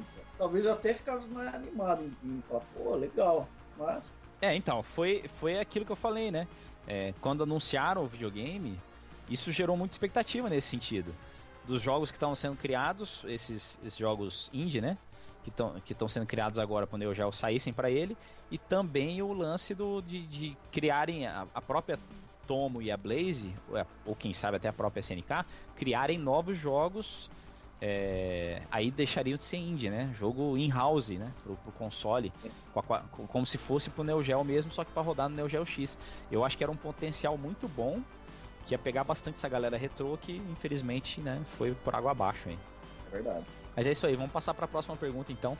Vamos aproveitar que a gente está diante aqui de dois colecionadores de Neo Geo e perguntar para vocês como é que tá a cena de colecionismo aí dos consoles da família Neo Geo. A gente já comentou no, no chat, já rolou bastante informação sobre isso, até no, no, no programa também já, já passou algumas informações a respeito.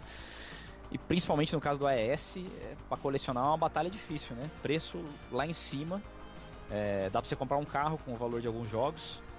Então eu pergunto a vocês aí, vamos começar com o Watcher.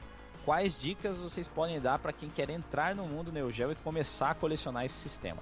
Olha, se fosse em 2010, meu, entra de cabeça, você vai ter o seu diplomata turbinado, o console é bonito e tal. Deixa eu ver, nós estamos em 2016. Meu, hoje, eu não tenho nem como fazer uma recomendação, cara. A não ser que você chegue assim e fala, meu, eu tô com, sei lá, 3, 5 mil no bolso, quero investir num, num Neo Geo, aqui, meu, beleza. Olha, cai dentro, vai ser uma boa. Agora, pelo, pela crise que a gente está aí, pelo, pelos preços absurdos, fala, meu, você quer ter um Neo Geo original, mas você não quer pagar caro, compra uma placa é, que sai da Jama lá da, da MVS, compra uma Super, é, que deve custar uns 170, 200 reais, compra uma, uma Super Gun, enfia ele lá, depois só, se você não quiser nem ter, você pode ter o controle original, já é caro, mas se você não quiser, monta o seu controle arcade e tal, você não vai chegar a gastar acredito que uns 800 reais nisso tudo, e você vai poder ter acesso a pelo menos a biblioteca de vai, uns 70, 80 títulos da MVS, você vai ter vai pagar barato. Ainda você ainda encontra muito jogo bom barato. Você não vai, por exemplo, igual a gente estava comentando, uma Nightmare in the Dark, esquece que você não vai achar por 50 reais, mas nem aqui e nem no eBay, cara. Mas com 50 reais hoje, você, por exemplo, pode uma. Você entrar uma coisa, pode ter uma Metal Gear, pode ter uma Real Bolt, você pode ter uma Super Real Bolt, você pode montar a coleção do King of Fighter inteira. Agora, se a pessoa chegar e falar, não, eu quero Neo Geo AES, não sei o que e tal, mas eu tenho tanto para gastar fora. Eu conselho você pode ter todos os jogos bons dele, o AS mesmo. Você vai gastar uma grana, porque não é tão barato. Mas, por exemplo, os títulos de peso, igual Art of Fight 1, é, Fatal Fury 1 Special, é, World Heroes 1. É, os de nave já não vou recomendar, que já estão todos caros, mas esses clássicos, até o King of Fighters 94, vai, se você dá uma boa peneirada, com 2 mil reais você consegue resgatar tudo. É uma grana 2 mil, né? Mas se a pessoa mesmo assim quiser. É. Meu conselho é mais para MVS. E você, Jorge, o que, que, você, que, que você recomenda aí pra galera que quer começar a colecionar? Eu, eu recomendo não começar uma coleção de Neo Geo a S, cara, tá muito fora da realidade. Uh, mesmo lá fora, tá muito valorizado os cartuchos. A melhor coisa é que nem o pessoal tava comentando aí no, no chat, é pegar um, uma MVS é, consolizada, né, consolized, que nada mais é do que as placas MVS em carcaça de, uh, por exemplo, Neo CD, que não, não funciona mais, e comprar cartuchos de MVS Inclusive tem até uma multijogos de MVS que, apesar dos jogos não estarem rodando 100%, né? Porque imagina, comprimir jogos de 300 megas, vários deles, e em, em algumas EPROMs ali naquele cartucho, então perde-se alguns detalhes, né? E ganha esses slowdowns. Então, é, ou, se, ou se não, cara, a melhor coisa, você quer só jogar, Fica no emulador, meu. Que tá. A emulação de Neo Geo tá perfeita, meu. Agora, se quer colecionar. Eu acho que os 5 mil reais que o Henrique, o Watch tava falando, não são suficientes, viu? Você precisa ter um, pelo menos uns 20 mil. E ainda assim. Não é todo jogo AAA, né? Que seria assim que você vai conseguir, cara. É isso aí. E se o cara resolver colecionar Neo Geo CD? Recomendam? Hoje em dia, nem pensar. A não ser que, por exemplo, eu sou um cara meio eclético pra música. Às vezes eu, vamos supor, eu tô aqui em casa, eu falo, vi um, som legal, eu fico escutando, por exemplo, a trilha sonora do Samurai Shodown 1. Não, Samurai Shodown 2. Personal Range. Eu acho a trilha muito bacana. Então, na verdade, assim, o meu CDs de Neo Geo CD, às vezes eu gosto de ficar ouvindo as trilhas sonoras. Eu não gosto de jogar ele, eu gosto de ouvir as trilhas sonoras. Mas eu não recomendo. Porque se a pessoa falar, ah, mas é mais barato, meu, quer economizar? Então vai, faz igual o Jorge falando. Vai jogar no meme, vai jogar emulador. É mais barato que tem. Mas eu não, eu não, não recomendo. É isso aí. Eu, eu, até, eu até tenho esse cartucho que o Jorge falou de multijogos. É, eu tenho ele e aquele adaptadorzinho de para jogar MVS no AES, né? Cara, eu acho que funciona muito bem, é lógico. Não, não é a perfeição, mas eu acho uma, uma, uma forma bem interessante de você ter uma, uma cacetada de jogos aí para jogar direto no AES, né? Mas sem dúvida, concordo com os dois. É, se a intenção é jogar, nem comece a comprar. Fique só no emulador mesmo, que a emulação de Neo Geo é uma teteia e você não vai se arrepender. E para colecionar, pô, complicado. Começar agora é complicado. Mas, cara, devagar, devagar dá pra você ter, dá pra você ir comprando um joguinho devagar aí, pô. É, começando pelos mais baratos aí, esses Fatal Fury Special da vida, é, Art of Fight 1, Samurai 1, é, Fatal Fury 1, enfim. É, e se procurar, ainda dá para encontrar um, uns preços assim, mais mundanos, né? Mais aceitáveis. Então, o ideal é, é, é, ficar na emulação, mas se quiser colecionar mesmo, vai devagar, não se empolga muito, porque senão a, o, o, banco vai, vai, vai falir. Eles vão tomar sua é. casa, mas não a coleção de Neo Geo. Talvez nessa época seja péssimo colecionar Neo Geo, porque olha o que, que atrapalha. O altíssimo preço. E olha que Neo Geo a gente fala que é caro, mas ele ainda não chega perto de jogo de Atari e de NES. Né? Ele é caro, mas não chega perto desses dois ainda. O alto preço, você ainda vai ter que tentar encontrar os jogos. Por exemplo, tem um amigo meu que o sonho dele é ter uma Sidekicks 4. Eu, eu dei muita risada. Falei assim, compra convertido, compra da IVS. Não, eu quero da S. Eu, eu acho que ele tá há anos nunca pintou uma no eBay, cara. Só pinta convertido. Você não vai encontrar os títulos. E os títulos caros você vai querer, você ainda vai ter que ver se o bagulho é convertido ou não. Se você não se importar com isso, não tem problema. Só que os convertidos, eles também não são baratos. Se você entrar no eBay, você vai ver que o preço deles já passou de 100 dólares. Já são bem caros. Então, o mercado. Deixa eu até te fazer uma pergunta, cara. Eu nem sabia que existia o Super Sidekicks 4. Ele tem um outro nome, na verdade, né? É, acho que no Japão chama Ultimate Eleven. Ah, tá. Ultimate, Ultimate 11, né? Ultimate Acho que no, na Europa. Acho que saiu o americano também. O americano é Super Sidekicks 4. Cara, saiu o americano? Saiu... Com esse nome de é, Super Sidekicks 4? Sidekicks 4. Eu achei que só tinha europeu. O europeu faz parte de uma lenda é, da internet, dos famosos cartuchos europeus que só existem duas ou três cópias de cada um. Assim. Mas depois eu soube que que saiu um americano, meio legendário, meio lendário. E nunca viu. Não falo que tem, um americano em relação a esse lance de, de, conhecimento técnico e tal, o legal aqui que a gente procura fazer no, no VGDB no ar é exatamente fazer uma mescla, entendeu?